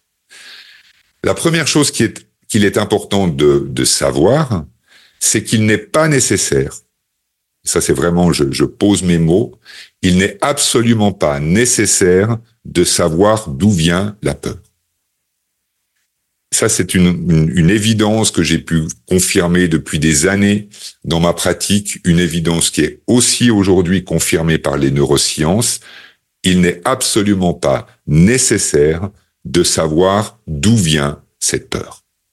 Il n'est absolument pas nécessaire de pouvoir répondre à la question pourquoi j'ai peur? J'ai peur. J'ai peur d'être abandonné. OK. Si j'ai peur d'être abandonné, c'est qu'il doit y avoir une bonne raison. J'aurais pas cette appréhension-là, cette peur-là, s'il n'y avait pas une bonne raison quelque part dans, dans mon passé. Je l'ai peut-être complètement oublié. Et finalement, peut-être que c'est mieux que je l'ai oublié. Et en même temps, je me rends compte que ben, cette peur, elle est là, et puis elle est présente en moi, et elle me conditionne dans ma vie quotidienne. Si j'ai la peur de faire faux, ben si j'ai peur de faire faux, c'est qu'à un moment donné, ben j'ai interprété le fait de faire faux comme un danger. Qu'est-ce qui fait qu'à un moment donné, j'ai donné sens, j'ai interprété le fait de faire faux comme un danger? Je ne sais pas. J'ai pu complètement oublier cette période ou ce moment de ma vie où le fait de faire faux, je l'ai vécu comme un danger. Ça ne veut pas dire que c'était juste c'est la manière dont je l'ai vécu qui fait que aujourd'hui j'ai peur. Et donc, euh, si aujourd'hui il y a une peur, il n'y a pas besoin de savoir pourquoi. En revanche, ce qu'il est important, c'est de garder à l'esprit que cette peur a une fonction de protection. Ça ne veut pas dire parce que ça a une fonction de protection qu'on va se dire, bah voilà, j'ai peur, j'ai peur, donc je vais la garder toujours. C'est pas ce qu'on dit. Simplement, si je souligne le fait que il est important de garder à l'esprit qu'une peur a une fonction de protection, c'est parce qu'en luttant contre cette peur, eh bien, on met le cerveau encore plus en danger. Parce que si on lutte contre cette peur, ça veut dire que le cerveau n'a plus la possibilité de nous protéger. Selon, encore une fois, sa paire de lunettes. Tout est question de paire de lunettes. Si je perce, j'ai cette paire de lunettes-là et que je, j'analyse cette situation, j'ai peur parce que c'est synonyme de danger, j'ai peur d'échouer, ou j'ai peur d'être critiqué, ou j'ai peur euh, d'être abandonné, ou j'ai peur d'être jugé. Et puis si je regarde la même situation avec cette autre paire de lunettes là, ah, ben je suis capable de voir les choses autrement. Ça ne veut pas dire que je ne perçois pas un certain enjeu dans cette situation. Je perçois l'enjeu et je perçois aussi le défi ou une stimulation ou l'opportunité d'apprendre quelque chose ou l'opportunité de démontrer quelque chose.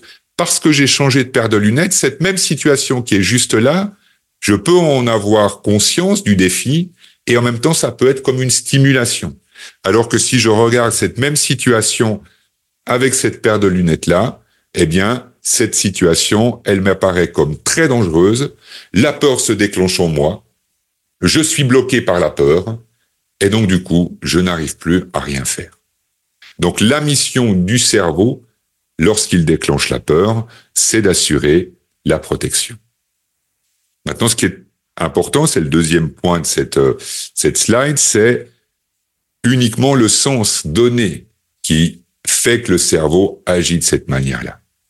Et donc, quand moi, une personne vient me voir, ce qui va vraiment m'intéresser, c'est d'identifier qu'est-ce que la personne se représente. Si je prends un exemple concret, je vais chercher à découvrir avec quelle paire de lunettes elle voit les choses. Et quelque part, je vais la questionner, je vais être curieux, très curieux, de manière à pouvoir découvrir avec quelle paire de lunettes elle, elle interprète les choses, avec quelle paire de lunettes elle voit la vie. Est-ce qu'elle voit la vie comme un défi?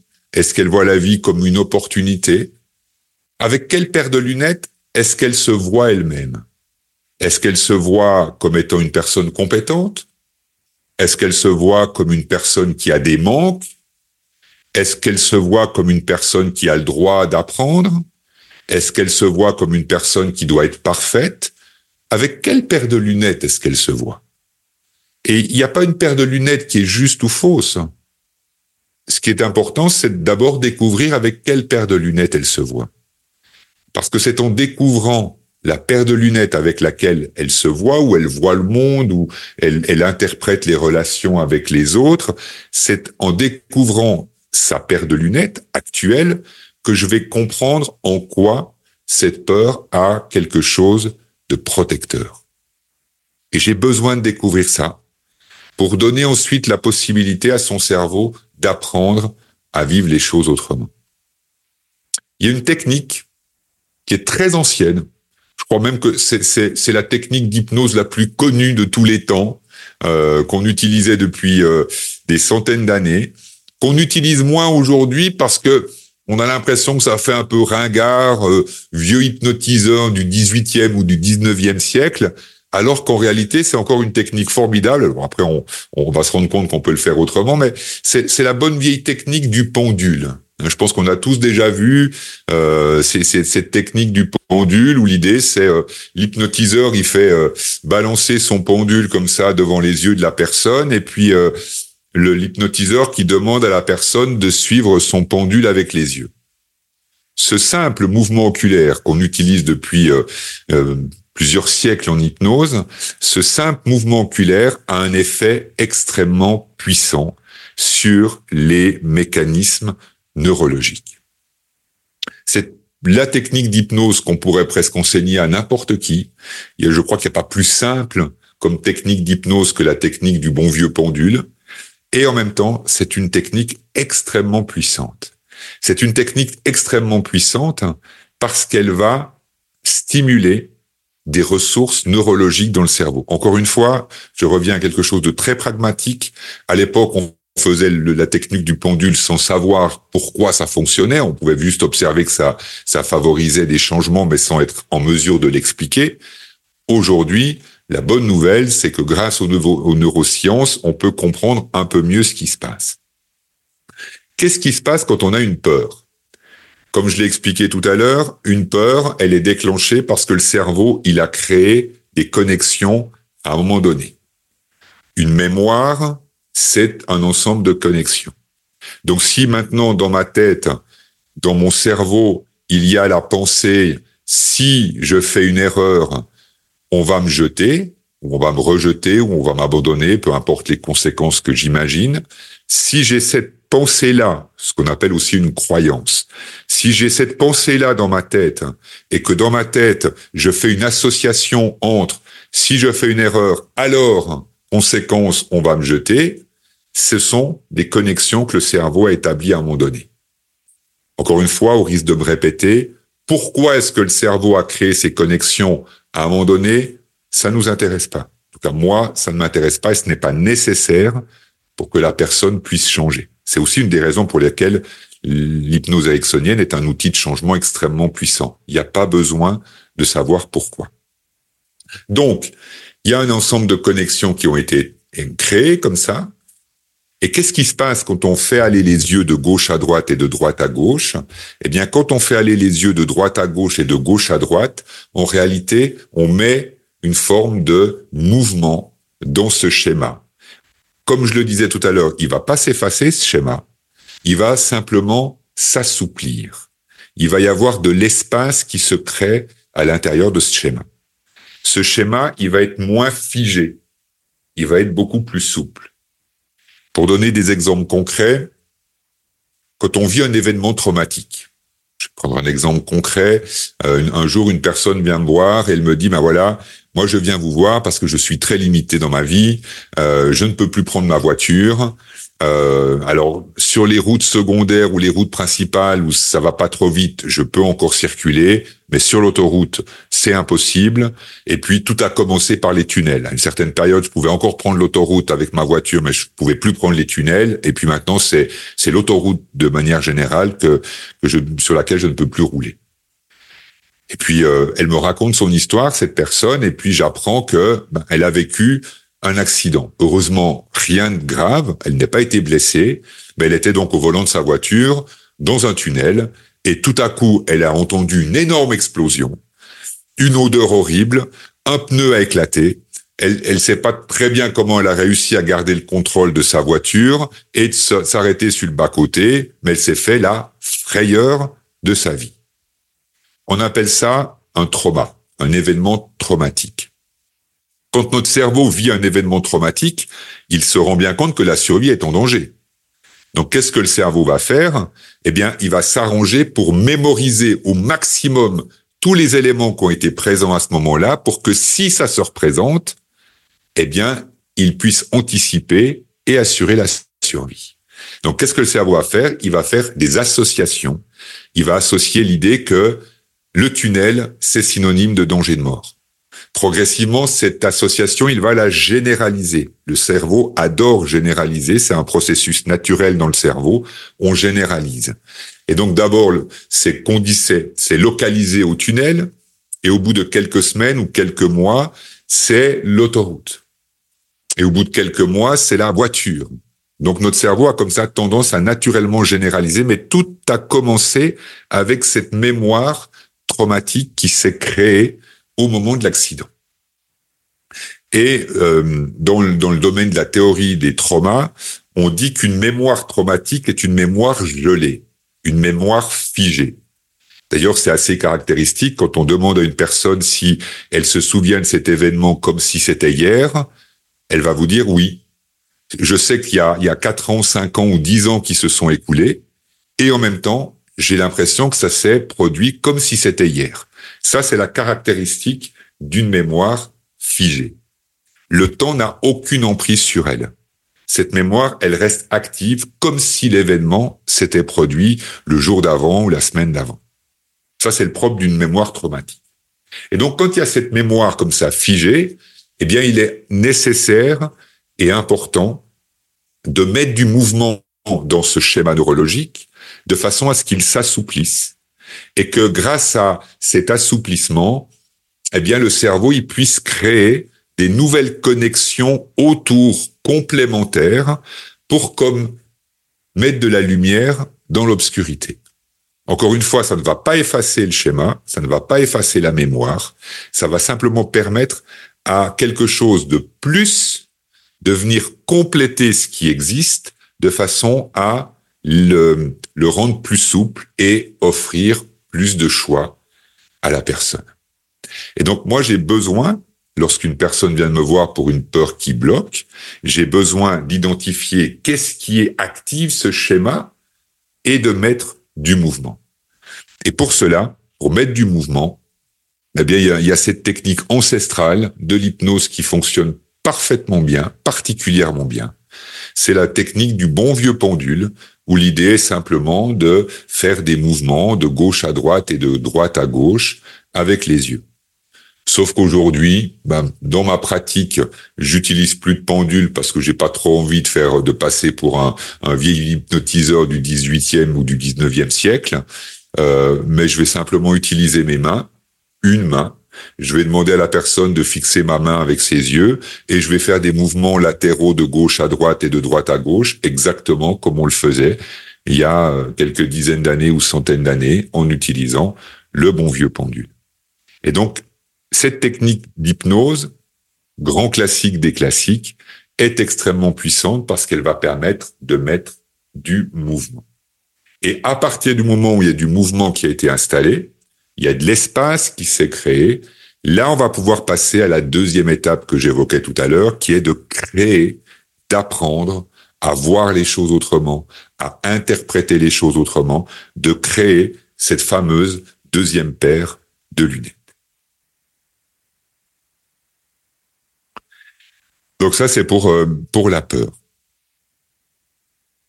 Autre grand classique que je rencontre très très fréquemment et malheureusement qui fait souffrir beaucoup beaucoup de personnes, c'est ce qu'on appelle l'angoisse ou l'anxiété. Alors dans les le détail théorique, naturellement qu'il y a des petites nuances, c'est pas la même chose l'angoisse et l'anxiété, mais on va dire du point de vue du vécu et du travail de l'accompagnement avec l'hypnose, c'est globalement pareil.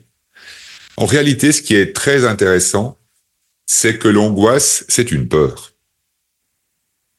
Sauf que cette peur, elle n'est pas associée à un élément précis.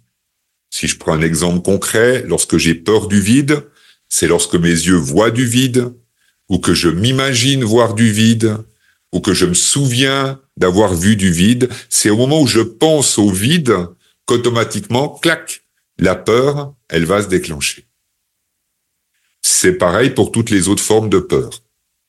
Pour l'angoisse, c'est plus subtil. C'est la raison pour laquelle en psychologie, on dit que l'angoisse a un objet, un déclencheur indéterminé. C'est beaucoup plus flou. Et en réalité, le déclencheur de l'angoisse, c'est quelque chose qu'on connaît tous. Raison pour laquelle euh, on est tous plus ou moins euh, victimes de l'anxiété ou de l'angoisse, ou on souffre tous plus ou moins de, de l'anxiété ou de l'angoisse.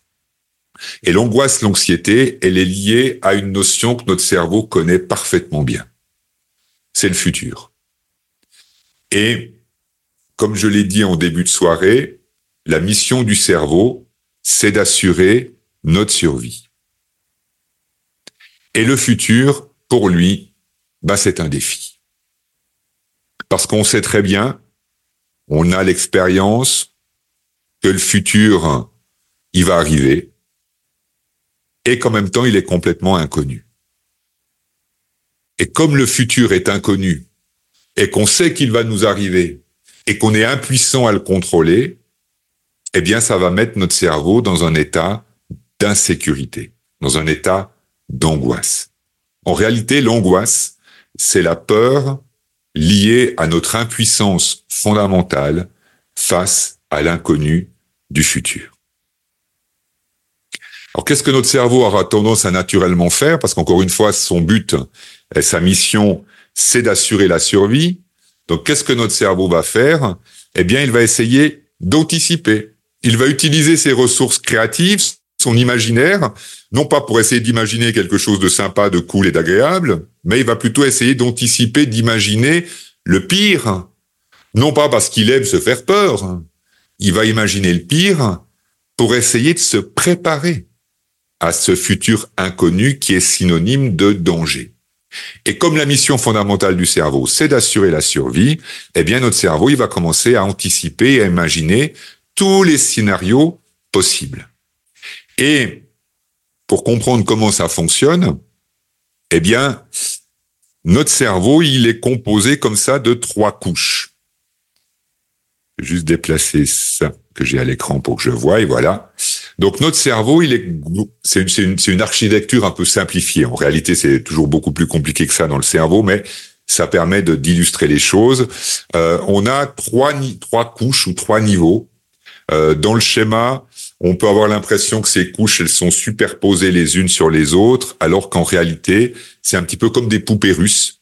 Elles sont imbriquées les unes dans les autres. Donc, ce qu'on voit ici à l'écran, le cerveau reptilien, le cerveau reptilien, c'est la partie qui est tout à l'intérieur. C'est vraiment l'instinct pur. Exemple, votre respiration est contrôlée par votre cerveau reptilien. Donc même quand vous dormez profondément, il y a une part de votre cerveau reptilien qui reste active, qui surveille constamment le taux de CO2 qu'il y a dans votre sang et en fonction du taux de CO2 présent dans le sang, eh bien votre cerveau reptilien va déclencher le réflexe respiratoire. Donc le cerveau reptilien, c'est l'instinct primaire fondamental, d'où le terme de reptilien. Le cerveau reptilien, il est contenu à l'intérieur du cerveau limbique. Donc euh, le deuxième niveau, ce qu'on appelle le cerveau limbique, c'est la partie qui englobe le cerveau reptilien. Le cerveau limbique, lui, il est très très important parce qu'il y a à l'intérieur du cerveau limbique une zone qu'on pourrait décrire comme une glande, mais c'est pas tout à fait une glande, c'est plus une zone, une zone qu'on appelle l'amidale. Alors, c'est le même nom que les deux qu'on a là, mais ça n'a absolument rien à voir. Et l'amidale, elle joue un rôle très important dans le cerveau et encore plus particulièrement dans le cerveau limbique. Son rôle, c'est de déclencher la peur. C'est quelque part la reine du cerveau, puisque la mission fondamentale du cerveau, c'est d'assurer la survie et que l'amygdale a pour mission de déclencher la peur, eh bien, on peut dire que d'une certaine manière, l'amygdale, c'est la reine du cerveau, c'est elle qui va déclencher la peur. Et puis, au sommet, qui englobe le tout, on a ce qu'on appelle le cortex ou néocortex, qui représente ces deux hémisphères qu'on connaît bien, qu'on a pu voir sur des planches du cerveau avec l'hémisphère droit et l'hémisphère gauche. Quand on imagine quelque chose, on le fait naturellement avec notre cortex. Hein, c'est notre cortex qui euh, imagine, qui anticipe, qui est en train de se dire ah mais euh, s'il se passe ça au travail demain avec mon chef et puis qui me dit ça, ah ben je vais lui répondre ça. Ou si je suis en train d'anticiper, de me dire bah s'il arrive ça demain quand je suis au volant de ma voiture et puis que il y a ce danger là, je vais réagir comme ça ou je vais faire ça. Tous ces scénarios qu'on se construit, c'est notre cortex qui les construit. Et en même temps que notre cortex les construit, ça les envoie dans notre cerveau limbique comme si c'était la réalité. Et c'est là le grand défi, c'est là la grande problématique, c'est que notre cerveau limbique, lui, il ne fait pas la distinction entre le réel, l'imaginaire ou le souvenir. Notre raison, notre cortex, lui, il est tout à fait capable de dire ah mais ça c'est c'est pas maintenant. J'imagine ce que ça pourrait arriver dans dans un mois ou dans six mois ou comme euh, on peut très bien savoir, ah ben là, je me souviens d'une situation qui a été très dangereuse. Je sais bien que c'est pas maintenant. Là, juste maintenant, je suis en sécurité, tout va bien. Je sais bien que je suis en train de me souvenir de quelque chose de, de dangereux ou que j'imagine quelque chose de dangereux. Mon cortex est parfaitement capable de faire la distinction entre la réalité, l'imaginaire et le souvenir. Malheureusement, euh, notre cerveau limbique et notre cerveau reptilien, eux, ils ne vivent que dans le présent. Et donc, quand j'imagine quelque chose, eh bien, ce que j'imagine, ça passe à travers mon cerveau limbique et ça vient déclencher la réaction de l'amygdale. Et la grande souffrance des personnes qui souffrent d'anxiété chronique, c'est que elles ont peur du futur, parce que naturellement, encore une fois, ce futur, il est inconnu. On est toutes et tous impuissants, impuissants à anticiper ou à contrôler ce futur. Et en même temps qu'on est impuissant à contrôler ou à anticiper ce futur, eh bien, on a le souhait d'assurer notre sécurité. C'est la mission de notre cerveau. Et donc, notre cerveau, il est comme face à une sorte de, de question insoluble. C'est comment assumer ma mission alors que je, je, sais que je ne sais pas ce qui va arriver. Donc il, est pris comme ça dans une sorte de mécanisme un peu infernal, ce qui va avoir tendance à stimuler l'imaginaire de notre cortex pour essayer d'anticiper ce qui va se passer. Et malheureusement, en anticipant ce qui va se passer, eh bien, ça vient déclencher la réaction de l'amygdale qui est dans le cerveau limbique. Je en arrière un tout petit coup. Voilà. C'est la raison pour laquelle, eh bien, l'anxiété, c'est une peur, une peur de l'inconnu du futur. Et donc, de la même manière, eh bien, je vais pouvoir utiliser des techniques comme celles que j'ai décrites avant, des techniques qui reposent vraiment sur la neurologie, de manière à pouvoir aider la personne à déjà calmer l'intensité de sa peur à propos de l'inconnu du futur. Et en même temps, ça ne suffira pas une des particularités de l'angoisse, c'est que la personne a en même temps un deuxième défi à relever. Et le deuxième défi à relever, c'est d'apprivoiser cette impuissance face à l'inconnu du futur. On est tous face à cette réalité. Vous qui êtes derrière la caméra, je, ne vous vois pas et je sais que vous êtes face à cette réalité comme je suis face à cette réalité. Je ne sais pas ce que le futur me réserve.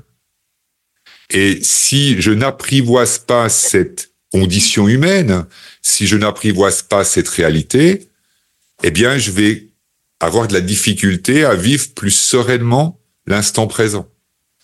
Et l'idée n'est pas non plus de se mettre la tête dans le sable en disant le futur n'existe plus, le futur n'existe plus, j'y pense plus, j'y pense plus, je suis que dans le présent, je vais être en sécurité. Euh, parce que naturellement, notre cerveau, il n'est pas dupe. Et même si moi, j'essaie de me mettre la tête dans le sable en me disant tout va bien, tout va bien, tout va tout pour le mieux dans le meilleur des mondes, et puis que j'essaye de, de rejeter ou de d'ignorer cette réalité, mon cerveau, il, il la connaît, cette réalité. Donc le défi, c'est d'abord de calmer cette peur, parce qu'en réalité, l'angoisse ou l'anxiété est une peur, et calmer cette anxiété ou cette peur sera insuffisant pour favoriser un changement plus durable.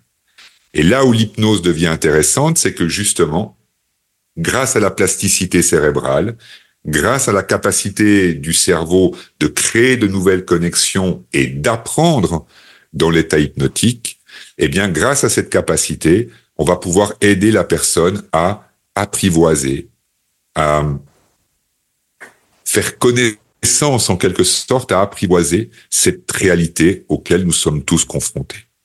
Et si le niveau de peur, il diminue, et qu'en même temps, la personne ait réussi à davantage, complètement, je pense pas qu'on puisse. Hein, la solution parfaite, honnêtement, moi, j'y crois pas, surtout pour l'anxiété. C'est juste une question de d'équilibre et euh, de solution parfaitement imparfaite, comme je dis. Mais si la peur, elle diminue et en contrepartie, la personne réussit à, à apprivoiser cette réalité, à vivre avec cette réalité, à être plus en sécurité dans le présent, tout en gardant la conscience de cette réalité, si elle arrive à apprivoiser cette réalité, alors globalement, son niveau d'anxiété va diminuer. Je vais d'abord prendre quelques instants pour vous laisser la, possibilité, l'opportunité de poser des questions.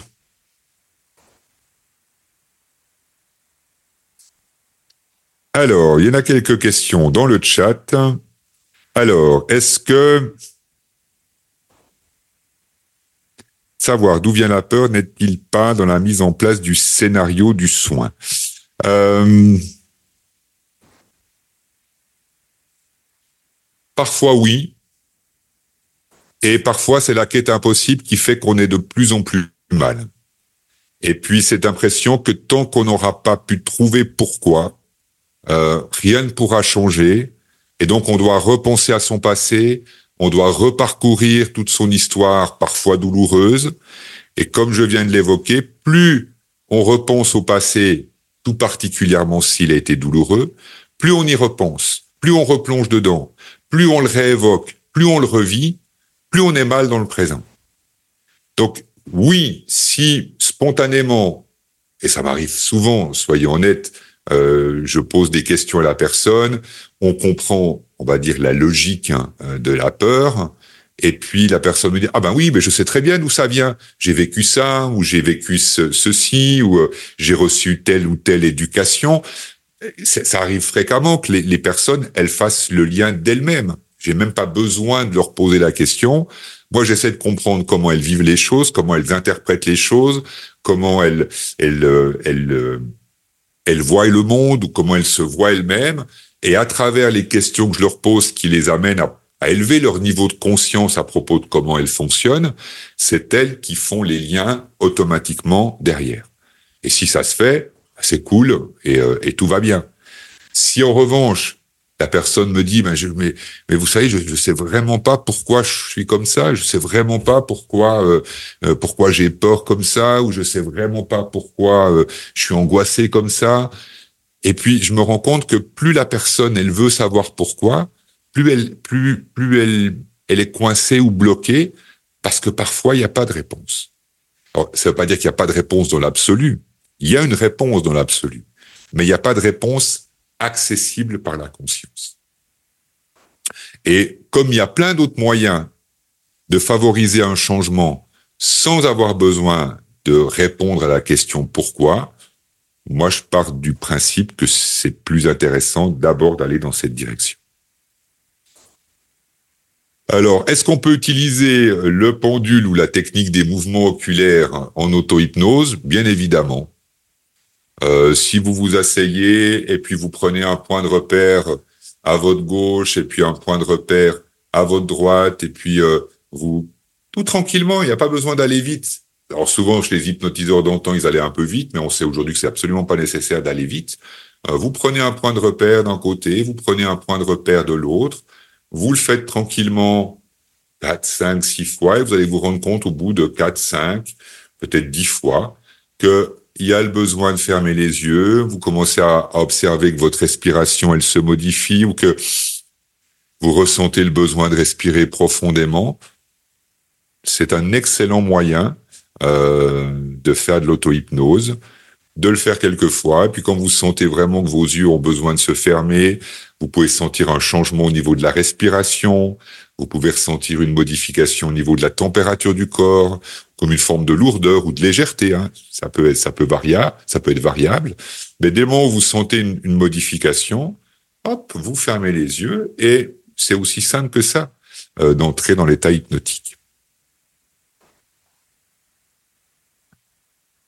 Alors, est-ce que c'est synonyme de MDR Ben, je, vais être, euh, je vais être de manière un peu sarcastique. Le MDR, c'est juste un nom qu'on a donné, une technique qui existait depuis bien plus longtemps, qui sont les mouvements oculaires qu'on fait avec le, pendule. Alors après, il y a tout un protocole qui a été développé autour de le MDR. Donc, il y a des différences. Donc moi, je parle vraiment uniquement de mettre du mouvement et pas de tout le protocole et de toutes les démarches qui ont été euh, développées autour de le MDR. Mais dans l'absolu, il y a de grandes, grandes similitudes entre les mouvements oculaires tels qu'on peut les connaître avec la technique du pendule et euh, le protocole de l'EMDR. Merci.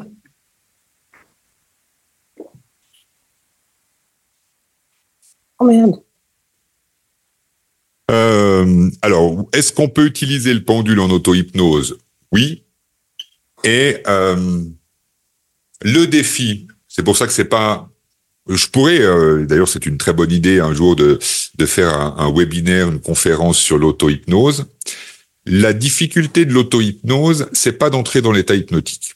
Alors en effet, comme je viens de l'expliquer, on prend un point de repère à gauche, on prend un point de repère à droite, on fait aller les yeux tranquillement d'un point à l'autre jusqu'à ce qu'on ressente qu'il y a quelque chose qui se modifie, il y a l'envie de fermer les yeux, la respiration qui se ralentit ou s'approfondit ou comme une forme de lourdeur. Et ça, c'est l'indication que on est entré dans l'état hypnotique. L'état hypnotique, c'est rien de plus que ça. C'est un, un, état où je reste parfaitement conscient Et en même temps, mon état de conscience, il est légèrement altéré. Je peux perdre la notion du temps, ou je peux avoir l'impression que mon corps devient plus lourd ou plus léger. Donc, il y a tout un ensemble de, caractéristiques comme ça qui permettent de savoir qu'on est dans l'état hypnotique. Mais donc, entrer en état d'hypnose par soi-même, c'est extrêmement simple. Le défi de l'auto-hypnose, c'est qu'est-ce qu'on fait une fois qu'on est dans cet état? Parce que une séance d'hypnose, je laisse de côté toute la, dimension du questionnement initial dont je parlais tout à l'heure, où j'établis le lien, la relation avec la personne, je prends le temps de la questionner, je cherche à comprendre quelle paire de lunettes elle a sur ses yeux pour voir les choses comme elle les voit, quelle paire de lunettes elle a besoin d'apprendre. Ça, c'est tout ce qu'on fait avant de faire la séance d'hypnose à proprement parler. C'est ce qu'on appelle vraiment le, ce qu'on pourrait définir comme étant l'anamnèse. Et puis une fois qu'on a fait cette anamnèse et qu'on a pu identifier qu'est-ce que la personne a besoin de créer, d'apprendre, quel mouvement on doit mettre euh, dans, son cerveau, une fois qu'on a défini ça, on arrive à ce qu'on pourrait définir comme étant la séance d'hypnose à proprement parler. Et donc, ça, c'est tout l'avantage quand moi je travaille avec une personne, c'est que je vais la questionner, euh, je vais chercher à comprendre comment ça fonctionne. Je sais comment fonctionne l'hypnose pour l'aider à apprendre ce qu'elle a besoin d'apprendre. Et je vais donc l'accompagner, la guider avec ma voix. Et je vais faire ce qu'on appelle des suggestions. Euh, les suggestions étant euh, bah, le plus souvent des phrases. Moi, j'aime bien les suggestions sous forme de questions parce que ça, ça stimule encore davantage euh, la créativité et la capacité du cerveau à apprendre. Mais donc, à travers ces suggestions, l'idée, c'est d'aider le cerveau à apprendre à voir les choses autrement, à apprendre à créer une paire de lunettes différentes. En auto-hypnose, là se trouve le défi. Parce qu'une fois que je suis entré dans l'état hypnotique, si je ne sais pas comment faire mes suggestions, si je ne sais pas comment me questionner moi-même, si je ne sais pas comment utiliser les capacités de mon cerveau pour euh, créer une nouvelle paire de lunettes, eh bien là, je suis embêté. Et c'est vraiment, je pense, la, la principale difficulté et ce qui fait aussi que certaines personnes sont frustrées de l'auto-hypnose euh, parce que ça leur donne l'impression qu'ils n'arrivent pas à, produire le changement comme ils voudraient le produire, alors qu'on leur dit partout, et moi le premier, hein, euh, l'hypnose ericksonienne, c'est un formidable et puissant outil de changement. Oui, et ben souvent ça nécessite le fait d'être guidé ou accompagné. Alors soit on a fait une formation d'hypnose un peu plus avancée que juste deux jours d'auto-hypnose et on sait comment un peu construire des suggestions, euh, soit c'est, je vais être honnête, c'est un peu le défi ou, la difficulté de l'auto-hypnose. La stratégie que j'ai trouvée qui fonctionne le mieux pour euh, euh, travailler en auto-hypnose sans avoir besoin de comprendre tout ce que j'ai pu décrire aujourd'hui et puis de, de le maîtriser, euh, c'est d'utiliser ce que j'appelle le principe de l'intention. Le principe de l'intention, c'est de se poser une question qui correspond à ce qu'on a besoin d'apprendre. Je vais donner un exemple concret.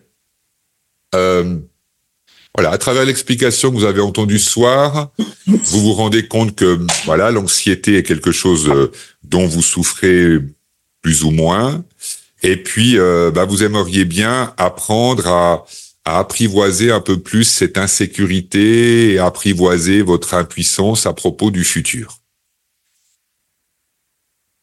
Comment est-ce que vous pouvez le faire en auto-hypnose? C'est traduire cette, euh, cette quête ou ce souhait en une question. Un exemple de question que je pourrais donner, c'est, ça pourrait être simplement, comment est-ce que je peux apprivoiser cette euh, impuissance face à l'inconnu du futur Rationnellement et consciemment, j'en ai pas la moindre idée. Et en même temps, j'ai confiance en les ressources de mon cerveau pour créer les nouvelles connexions, pour tricoter les nouvelles connexions qui vont m'aider à apprivoiser cette impuissance qui est la mienne face à l'inconnu du futur.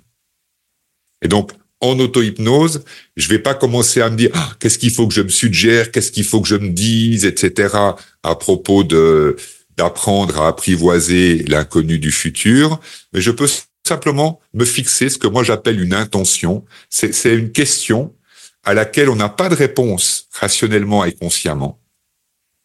Euh, et en même temps, on sait que si on pouvait cheminer et aller en direction de cette question, eh bien, on aurait la possibilité de pouvoir vivre les choses différemment. Et donc d'entrer dans l'état hypnotique simplement avec cette question.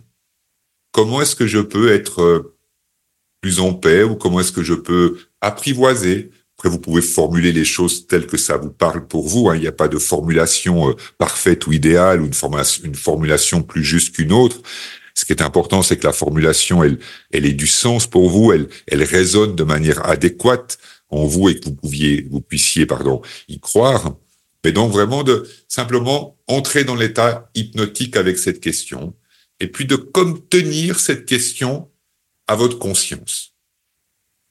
Un peu comme si vous allumiez, j'aime bien cette image-là que j'utilise souvent d'ailleurs, euh, c'est comme si vous allumez un phare au milieu de l'océan et puis euh, vous entrez dans l'état hypnotique, c'est comme le marin qui monte euh, à bord de son bateau. Et pour que le marin aille dans la bonne direction, ben il, il a besoin de garder un œil constamment sur le phare. Même s'il tire des bords et puis il passe de gauche à droite et de droite à gauche, il garde toujours un œil en direction du phare parce que c'est là-bas qu'il veut aller. Il sait pas encore exactement comment il va y parvenir. Ça dépendra des vents, ça dépendra des courants. Euh, Peut-être qu'il y aura un chemin tout droit, et comme il est parfaitement possible qu'ils doivent faire des contours et des détours pour pouvoir finalement euh, rejoindre le phare qui est là-bas. Et en même temps, il y a ce phare qui est là-bas, qui est allumé, qui est comme son point de repère. Et même s'il ne sait pas encore le chemin qu'il va devoir emprunter pour euh, s'approcher du phare, il garde ce phare à l'esprit. Et là, je pense que euh, c'est le moyen le plus euh, le plus adéquat de faire de l'auto-hypnose sans avoir besoin de se parler, parce que c'est un peu la galère. Même moi qui ai l'habitude de faire ça, euh, quand je fais de l'auto-hypnose, soit je m'enregistre ma propre séance avant, je m'écoute, soit j'utilise le principe de l'intention et ça fonctionne beaucoup mieux en auto-hypnose que de commencer à devoir se dire des choses euh, de la bonne manière, parce que généralement, qu'est-ce que je dois me dire maintenant? Et puis c'est là qu'on réouvre le bouquin. Ah ben il faut que je me dise ça, et puis on doit retourner dedans. Voilà, c'est juste une, je pense, une galère totale. Euh... Alors le neurofeedback. Alors je suis pas un spécialiste de neurofeedback, donc j'aurai de la peine à, à répondre de manière précise. Euh, à ma connaissance, le neurofeedback, c'est euh, le cerveau qui réapprend à se reprogrammer sans pour autant être euh, fixé sur un objectif précis. Alors ça, c'est la connaissance que j'en ai. Je crois qu'il existe différentes versions euh, et différentes machines pour faire du neurofeedback. Euh, moi, les, les échanges que j'ai pu avoir avec euh, des personnes qui sont venues faire la formation chez moi et qui pratiquent le neurofeedback. Euh, ce que j'ai, ce qu'on a pu identifier à travers les questions que moi je leur ai posées, euh, c'est que le neurofeedback travaille plutôt sur une forme de rééquilibrage plus global euh, du cerveau, alors que en hypnose, on est vraiment concentré sur des objectifs qui sont beaucoup plus précis. Et en même temps, moi je crois vraiment euh, D'ailleurs, c'est ce que j'ai suggéré à, la personne que je connais bien, qui est maintenant une participante qui a fait la formation l'an passé chez moi, qui pratique aussi le neurofeedback. Je lui ai dit, moi, je trouverais super intéressant de combiner les deux et de continuer à utiliser les bénéfices et les bienfaits du neurofeedback tout en utilisant euh, les bienfaits de l'hypnose avec le questionnement, les suggestions, stimuler le cerveau par la communication et en même temps la machine qui peut donner des retours et puis vraiment de faire des expériences parce que je pense réellement que il y a des points de rencontre, de complémentarité qui sont euh, qui sont intéressantes à explorer. Euh, alors, est-ce que le syndrome de stress post-traumatique peut être traité comme une peur? Alors ça, c'est une question très technique. Euh, oui, parce que alors ça dépend du syndrome de stress post-traumatique.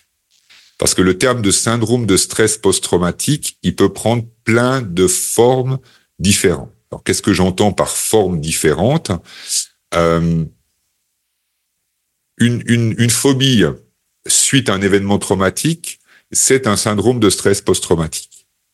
Euh, des troubles du sommeil suite à un événement traumatique, c'est un syndrome de stress post-traumatique.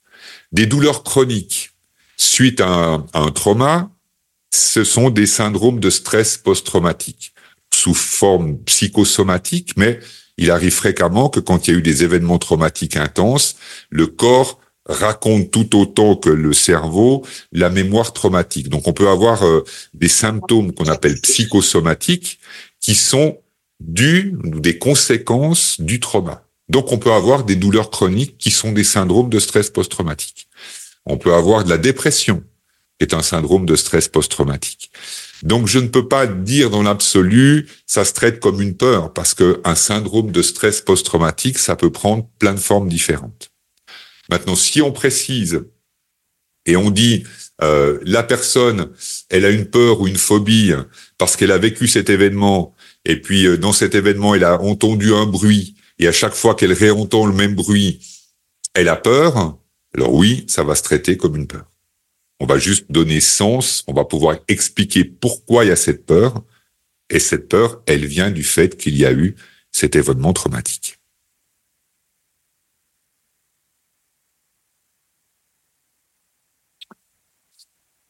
Très bien. Ah bah je vois qu'il est déjà 21h55. Quand je suis parti dans mes dans, dans, dans mes trucs, moi je, je, perds un peu la notion du temps. J'étais en état hypnotique.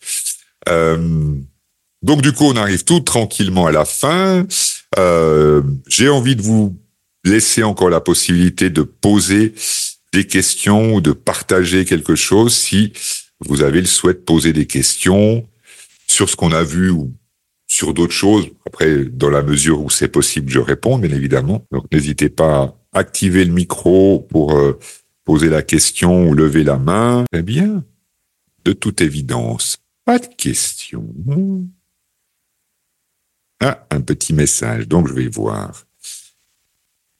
Ah ben, merci à vous d'avoir été là. Donc, du coup, je vais profiter du message de Myriam qui, me remercie. Euh, ben, merci d'avoir euh, était là. Ça fait toujours un peu spécial. Euh, je m'étais un peu habitué au temps du Covid euh, à parler des caméras parce qu'on avait quand même plus ou moins essayé. On n'avait pas réussi à faire les choses aussi parfaitement que ça, mais on avait gardé du lien avec les groupes euh, puisque les formations pouvaient pas se donner sous forme traditionnelle, c'est-à-dire en présentiel. Donc du coup, j'avais un peu appris à parler à une caméra. donc ça fait toujours un peu bizarre et en même temps, bah, ça a été un plaisir de partager cette soirée avec vous. J'ai le projet de renouveler l'expérience sur des thématiques euh, différentes, histoire d'élargir un peu. Et puis je me dis que ben, si euh, sur les chaînes de télévision on fait du grand spectacle avec l'hypnose de spectacle, je me dis qu'on peut faire aussi de bonnes soirées bien plus instructives et enrichissantes en envisageant les choses d'une manière différente. Donc merci d'avoir été là.